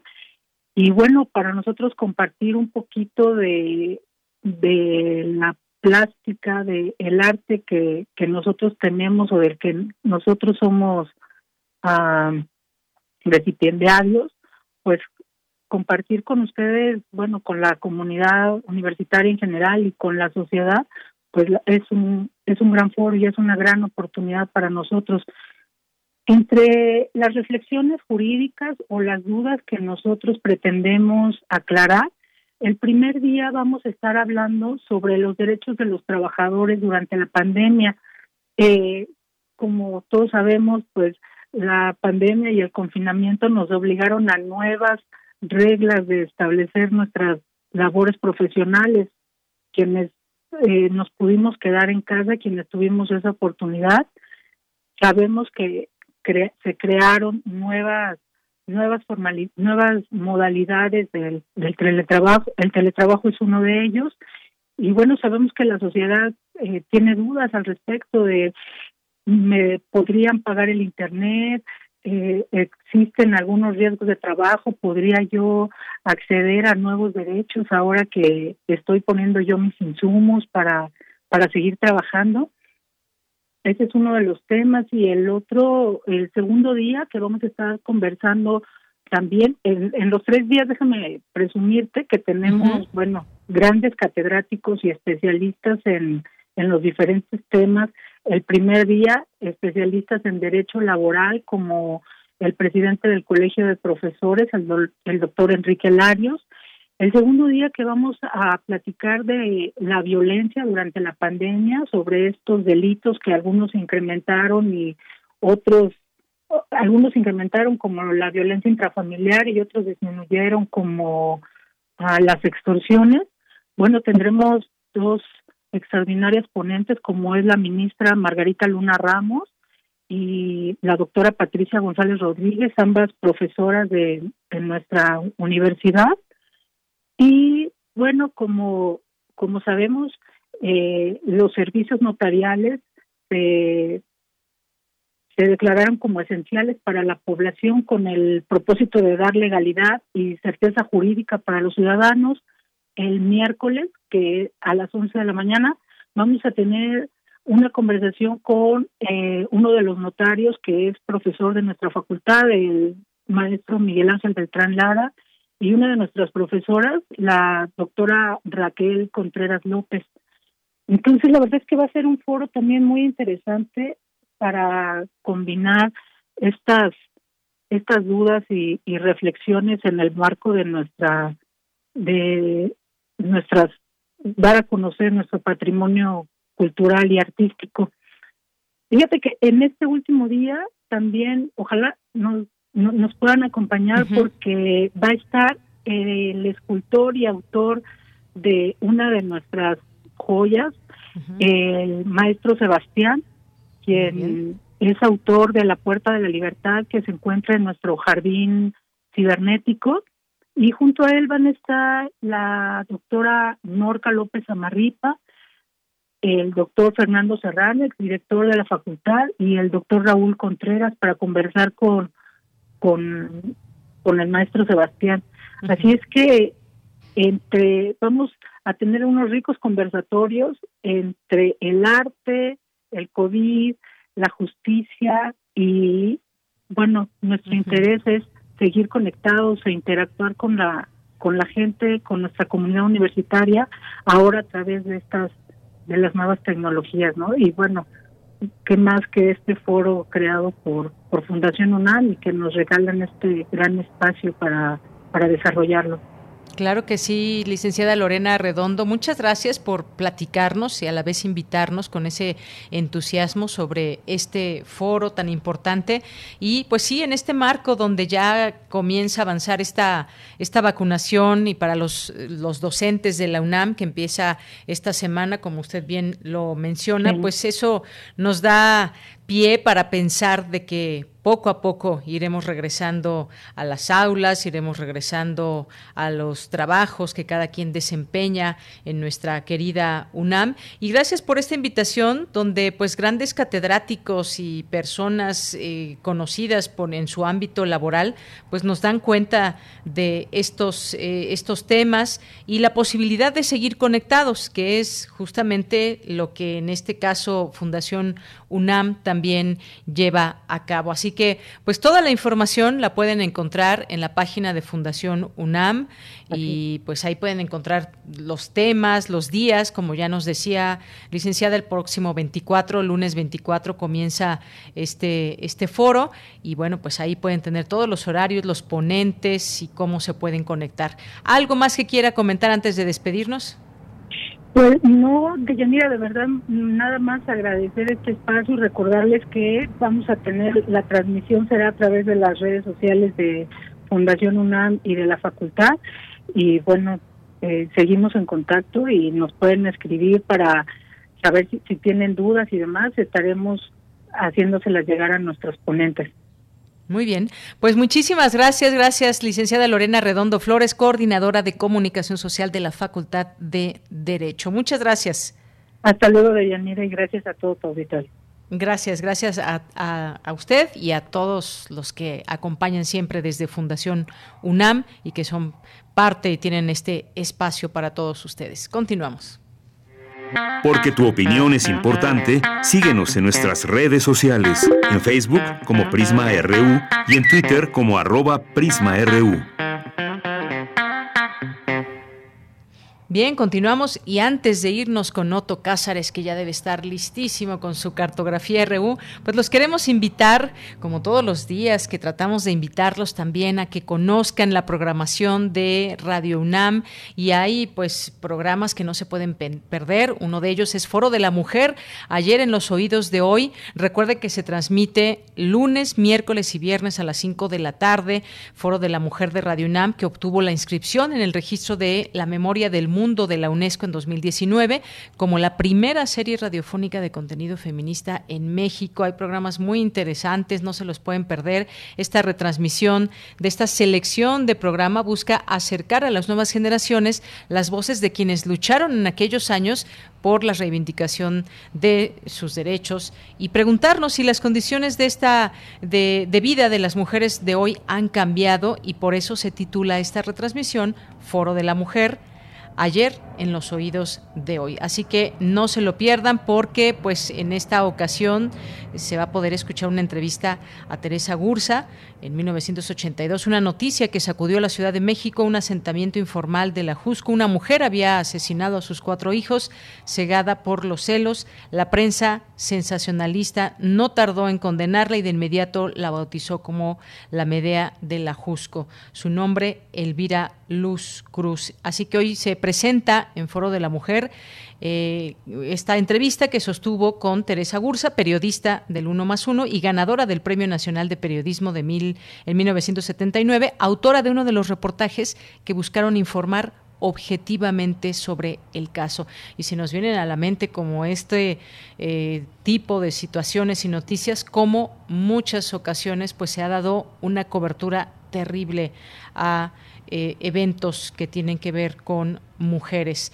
Bien, y también los invitamos, los invitamos a escuchar la serie Hay química entre nosotros, una historia, esta historia podría ser la tuya, se transmite de lunes a viernes hasta el 28 de mayo, nada más, así que no se la pierdan, a las 17.30 horas, la adolescencia, una etapa de la vida en la que aparece nuestra capacidad para sentir amor hacia una pareja, pero también se percibe como una época tormentosa y emocionante hormonalmente hablando. Y en esta producción se explica desde la óptica de la ciencia y de forma amena y divertida todos los cambios, eh, situaciones y dudas que tienen los jóvenes. Así que no se la pierdan. Esta, en esta temporada se abordarán temas como la autoestima de los jóvenes a partir de los likes de las redes sociales o de la seguridad que se les da desde casa, las adicciones a plataformas, dispositivos móviles y videojuegos, trastornos alimenticios el respeto de los padres a la edad adolescente, embarazo adolescente, uso de anticonceptivos. Así que no se la pierdan. Química, hay química entre nosotros, esta historia que podría ser la tuya, de lunes a viernes hasta el 28 de mayo nada más, 5.30 de la tarde. Continuamos. Relatamos al mundo. Relatamos al mundo.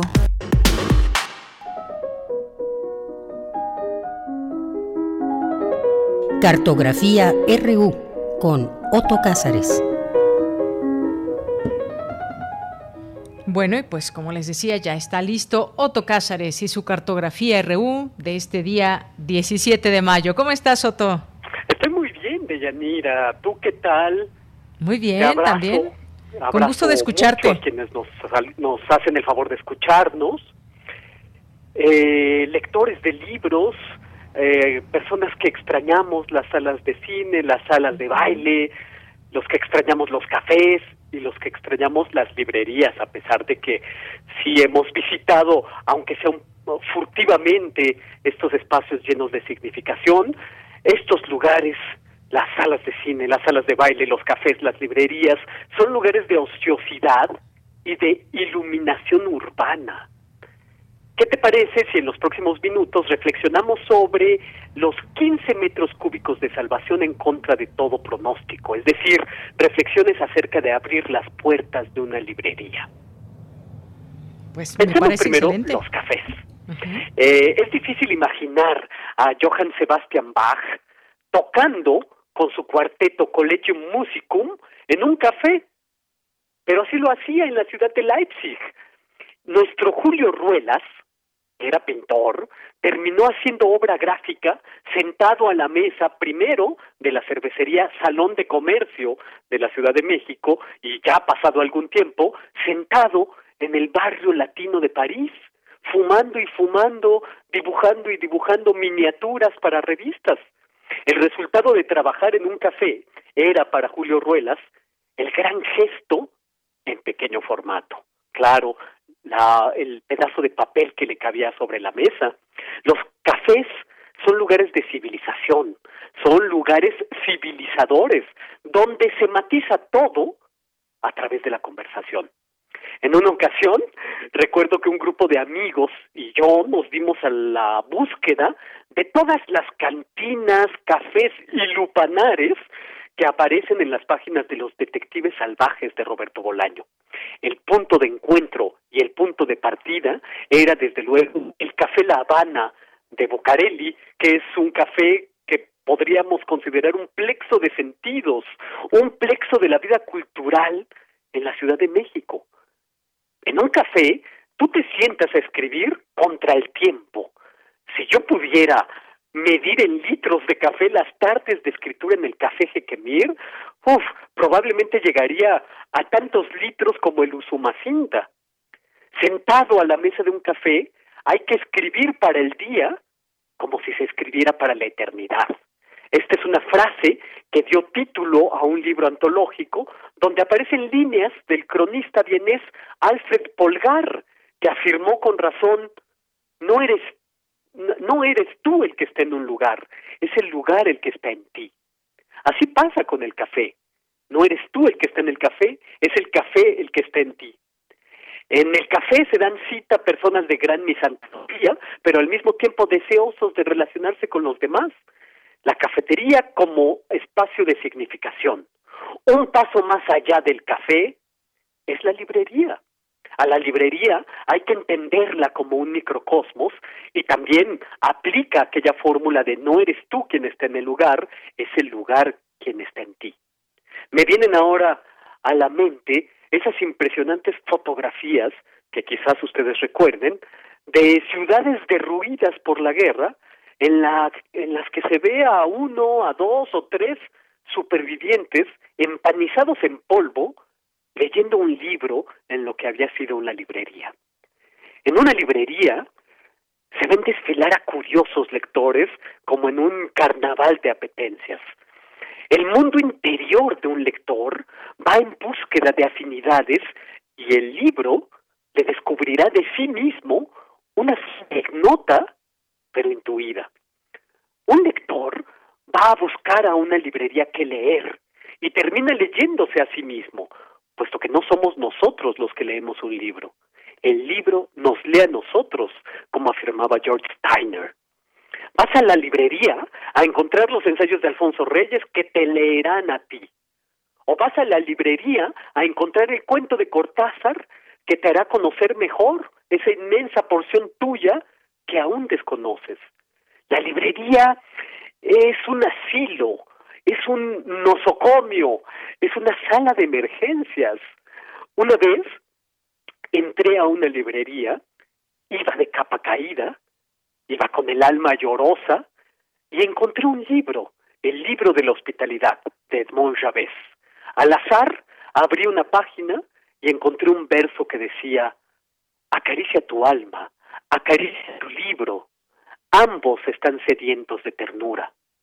Bueno, pues que les cuento que ese libro salvó mi vida. En una librería se da la posibilidad de entrar como un fantasma y salir como un lector de carne y hueso. La librería es una trinchera, está llena de peripecias. La librería es una aldea, o mejor dicho, es una comuna en el centro mismo de la urbe es el refugio para el flaneur, es decir, es el refugio para aquel que pasea sin rumbo, el que pasea a ritmo de tortuga. El flaneur es el paseante filosófico que sostiene una visión romántica del paisaje urbano. Es el que callejeando experimenta ese fenómeno que señaló Walter Benjamin de que un espacio te guiña el ojo. Te guiña el ojo 15 metros cúbicos de, salvación en contra de todo pronóstico. La librería es un búnker para los amorosos. Es un albergue contra el frío, es un albergue contra el calor, contra el chubasco, contra el aguacero. Por, un, por las puertas de una librería entra el indeciso, entra el decidido, entra también el distraído que se deja seducir por alguien, algún título, por alguna portada. Entra el que sabe qué quiere.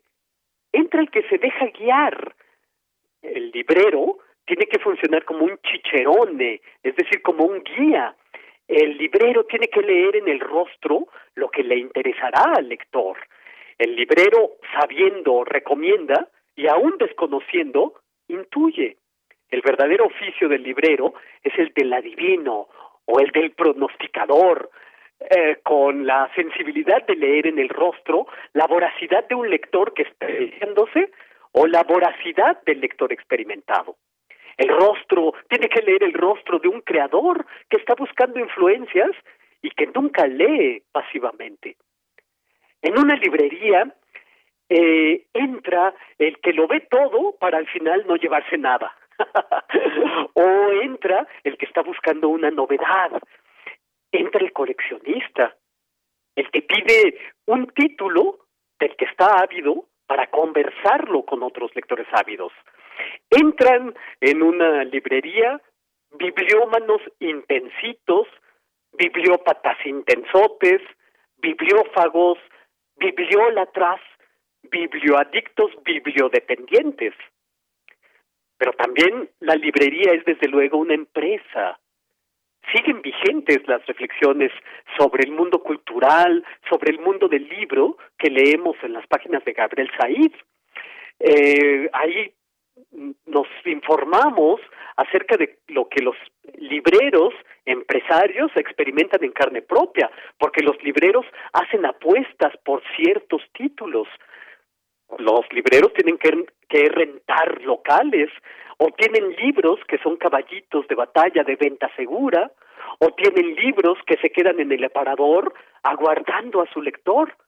Los libreros eligen qué libros dar a saldo, conocen los títulos que son muy vendidos, conocen los que son poco vendidos, conocen las primeras ediciones, las reimpresiones, conocen los textos académicos, los textos de culto, conocen las rarezas, conocen los libros caros, los libros muy caros, los libros muy, muy caros, y así sucesivamente, conocen los libros baratos, los bestsellers, los underground, tienen que surtirse, se las ven con distribuidores, con autores, satisfacen o no a los pedidos, difunden o interesan muchísimo a poquísimos, según la fórmula del editor superestrella Jorge Herralde, o tienen que almacenar un stock para poder decirte si tenemos ese título. Yo digo todo esto para celebrar con un enhorabuena por los 15 metros cúbicos de salvación en contra de todo pronóstico de toda librería independiente, con un guiño particular a los amigos de la librería Periferia, que acaba de abrir sus puertas el sábado en Ecatepec con mucho de entusiasmo, con algo de osadía y de rebeldía, porque es una librería especializada en ciencia ficción, terror, fantasía, una librería dirigida por dos hispanistas egresados de la Facultad de Filosofía y Letras de nuestra UNAM, Jimena Jiménez y Jonathan Rosas, asociados con Miguel Ángel Fernández. Esto es un guiño para ellos, pero en términos generales yo diría que las librerías independientes son 15 metros cúbicos de significación, donde los títulos están esperando a su lector, donde los títulos reviven. El libro nunca es impaciente, puede esperar años a su lector, afirmaba George Steiner, que reflexionó profundamente hacia la cuestión de los libros y de la lectura.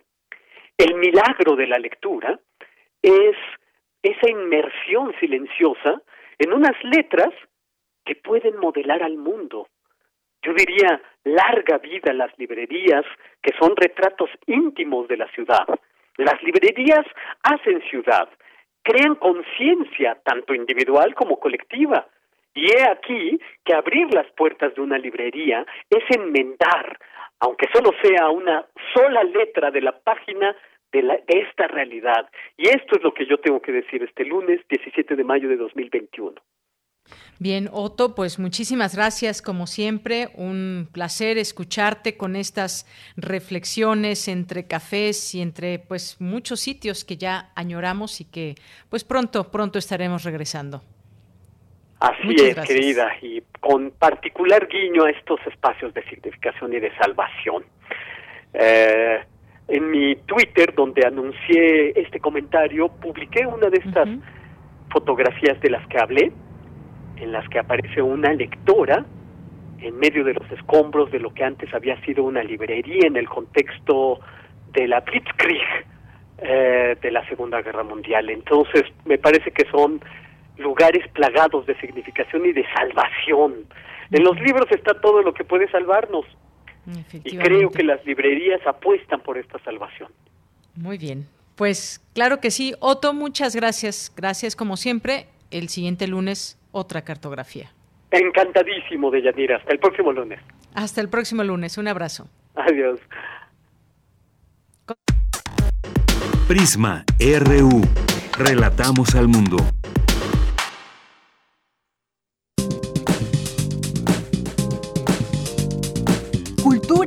RU.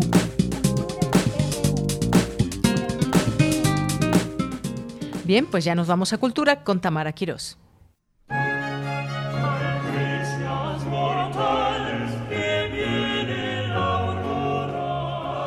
Deyanira, como siempre es un gusto saludar a todas y todos los que nos escuchan a través de las frecuencias de Radio UNAM. Para iniciar la semana tenemos información de actividades que se realizan desde la máxima casa de estudios a través de sus institutos. En esta ocasión, desde el Instituto de Investigaciones Estéticas. Hoy hablaremos de los retablos, de su estudio, del conjunto en una sola obra de arquitectura, escultura y pintura, como parte esencial del legado cultural de la época virreinal en toda Hispanoamérica. Para ello conversaremos con la doctora Francisca Ness. Ella es historiadora del arte, ha participado en diversos seminarios y exposiciones para museos de Puebla. Además, fundó Miradas, revista digital de historia del arte y la cultura ibérica e iberoamericana y actualmente trabaja en el proyecto de investigación Repertorio ornamental y estrategias comparativas de los retablos en Hispanoamérica siglos XVII y XVIII. Doctora Francisca, muchas gracias por tomar la llamada. Nos interesa saber más acerca de esta investigación, cómo surge el proyecto, cuál es la importancia de la catalogación y la investigación del patrimonio.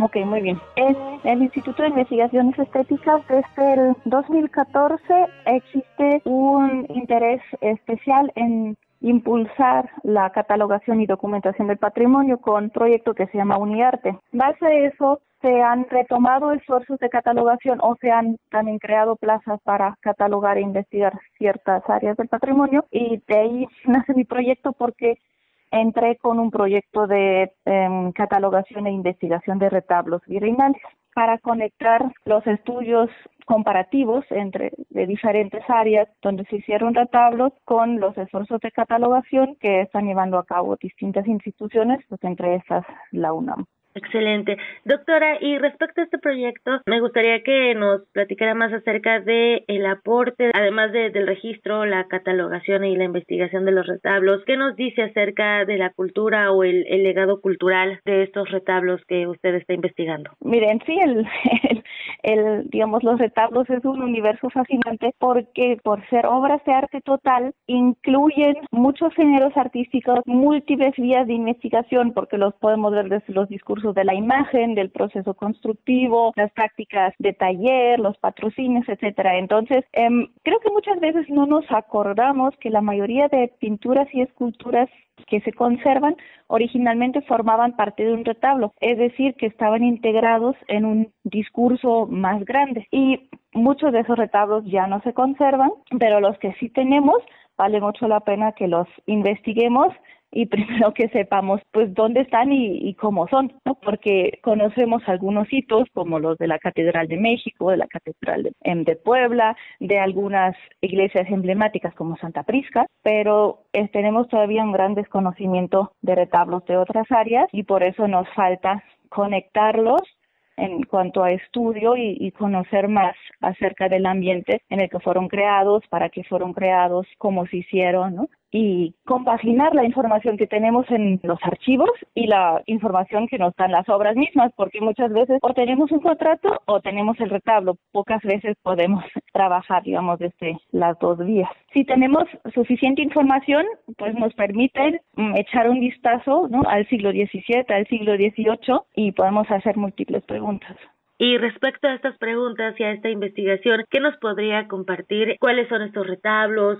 Eh, además, ¿qué hay eh, con el arte hispano, con estos siglos que nos conecta y qué es lo que podríamos saber nosotros que no somos investigadores? ¿Qué podríamos saber acerca de estos retablos y también de ciertas épocas como el barroco? Sí, mire, los retablos, su razón de ser es porque tienen, sirven para el culto, para la liturgia dentro de las iglesias. Si no hay misa en un retablo y si no hay una imagen principal a que se le rinde culto, el retablo no tiene sentido. Entonces, como el primer punto, siempre es ver cuál es el centro del retablo en, cuanto a significado, cuál es el culto que hay alrededor de las imágenes, em, que era muy importante en esa época que llamamos el barroco, que lo usamos mucho esa palabra, pero es un poco difícil en cuanto a, definición de, de las obras, es decir, barroco pueden ser muchas cosas. Yo soy de Alemania y cuando me dicen barroco, yo pienso en, en palacios, en la corte, en la en ropajes lujosos y cuando pregunto a, los alumnos en barroco y dicen, ah, sí, oro, ornamentación, arte religioso. Entonces son, pueden ser muchas cosas. Así que intentamos como bajar un poco los términos y usar más bien descripciones y intentar clasificar esas obras por ejemplo, por su apariencia, ¿no? por la forma que tienen. Muchas veces se usa el soporte como identificación, si tienen una columna o si tienen una pilastra. Por ejemplo, el retablo de los reyes en, en la Catedral de México está hecho en base a pilastras estípites. Eso es una moda que introdujo Rónimo Balbás, un artista español, y aquí en, la Nueva España tuvo muchísimo éxito y de pronto todos los retablos se hacían así, mientras antes tenían columnas helicoidales, es decir, que estaban como girando por sí mismas, que son columnas solomónicas, eso estaba de moda. Entonces, viendo los retablos también nos damos cuenta de los intereses de la gente, que estaba de moda, por qué hacían una cosa, porque vino un artista que introdujo una novedad, novedad o porque quien encargó la obra decía yo la quiero de tal manera. Entonces hay pues mucho que se puede ver y tenemos que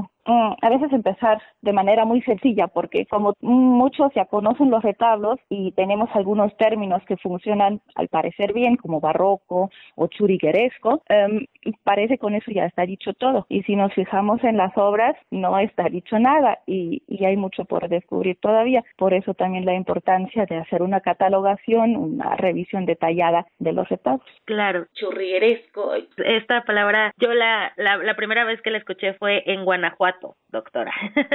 o sea, porque sí. Eh, ahí es donde lo, lo, bueno, lo escuché por primera vez este término, ¿no? Y entonces, pues, uno empieza a conocer justo como estas características y, y lo generalizamos de cierta forma. Sí, así es. Doctora, veo que este proyecto de investigación eh, está enfocado a Ciudad de México, Puebla de Los Ángeles, Oaxaca y la antigua y la nueva Guatemala, así como Perú. ¿Hay alguna diferencia eh, en los retablos de cada una de estas ciudades que, que nos pueda compartir? Sí, la hay. Por ejemplo, en, en general, en los retablos novohispanos, um, bueno, Guatemala también pertenecía a la Nueva España, pero um, lo que no es la Capitanía General de Guatemala, tenemos muchos retablos estípites, mientras en Guatemala no hay y, tampoco en Perú hay. Entonces sí, hay eh, modas locales que permanecen ahí, Mientras en Guatemala en el siglo XVIII hay unas pilastras muy locas que tienen unas formas que los investigadores han batallado muchísimo para darles nombre, porque son tan diferentes que nadie sabe cómo nombrarlas. Se sabe que se inspiraron en un tratado de Serlio del siglo XVI y de ahí ya empezaron a, em, a crear según eh, su imaginación y hicieron cosas muy diferentes. Lo mismo pasa aquí un poco con la pilastra estipite, que en base a la pilastra ya van creando en cada lugar como formas diferentes que luego nos ayudan a identificar talleres, porque siempre tenemos que preguntarnos de dónde vienen las ideas y cómo viajan las ideas, quién los lleva. Hay un taller que empieza porque tiene un grabado donde se inspira y dice esa forma me gusta, la voy a usar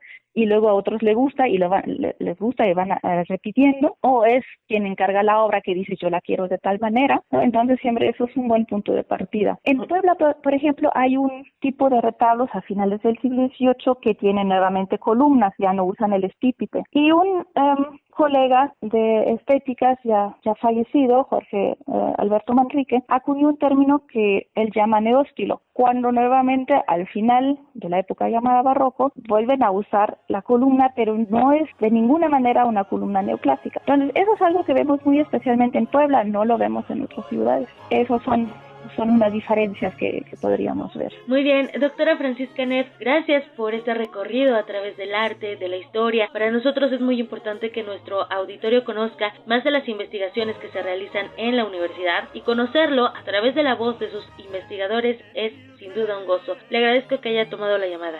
Muchas gracias. Que esté muy bien. Sí, gracias. Hasta luego. Hasta luego. Ella fue la doctora Francisca Neff, investigadora del Centro de Extensión Oaxaca del Instituto de Investigaciones Estéticas de la UNAM. Muchísimas gracias por acompañarnos. Que tengan una excelente tarde.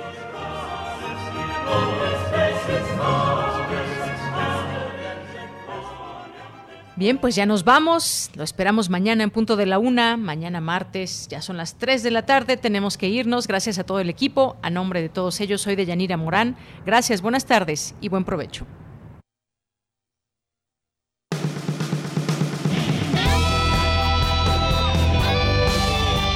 Prisma RU. Relatamos al mundo.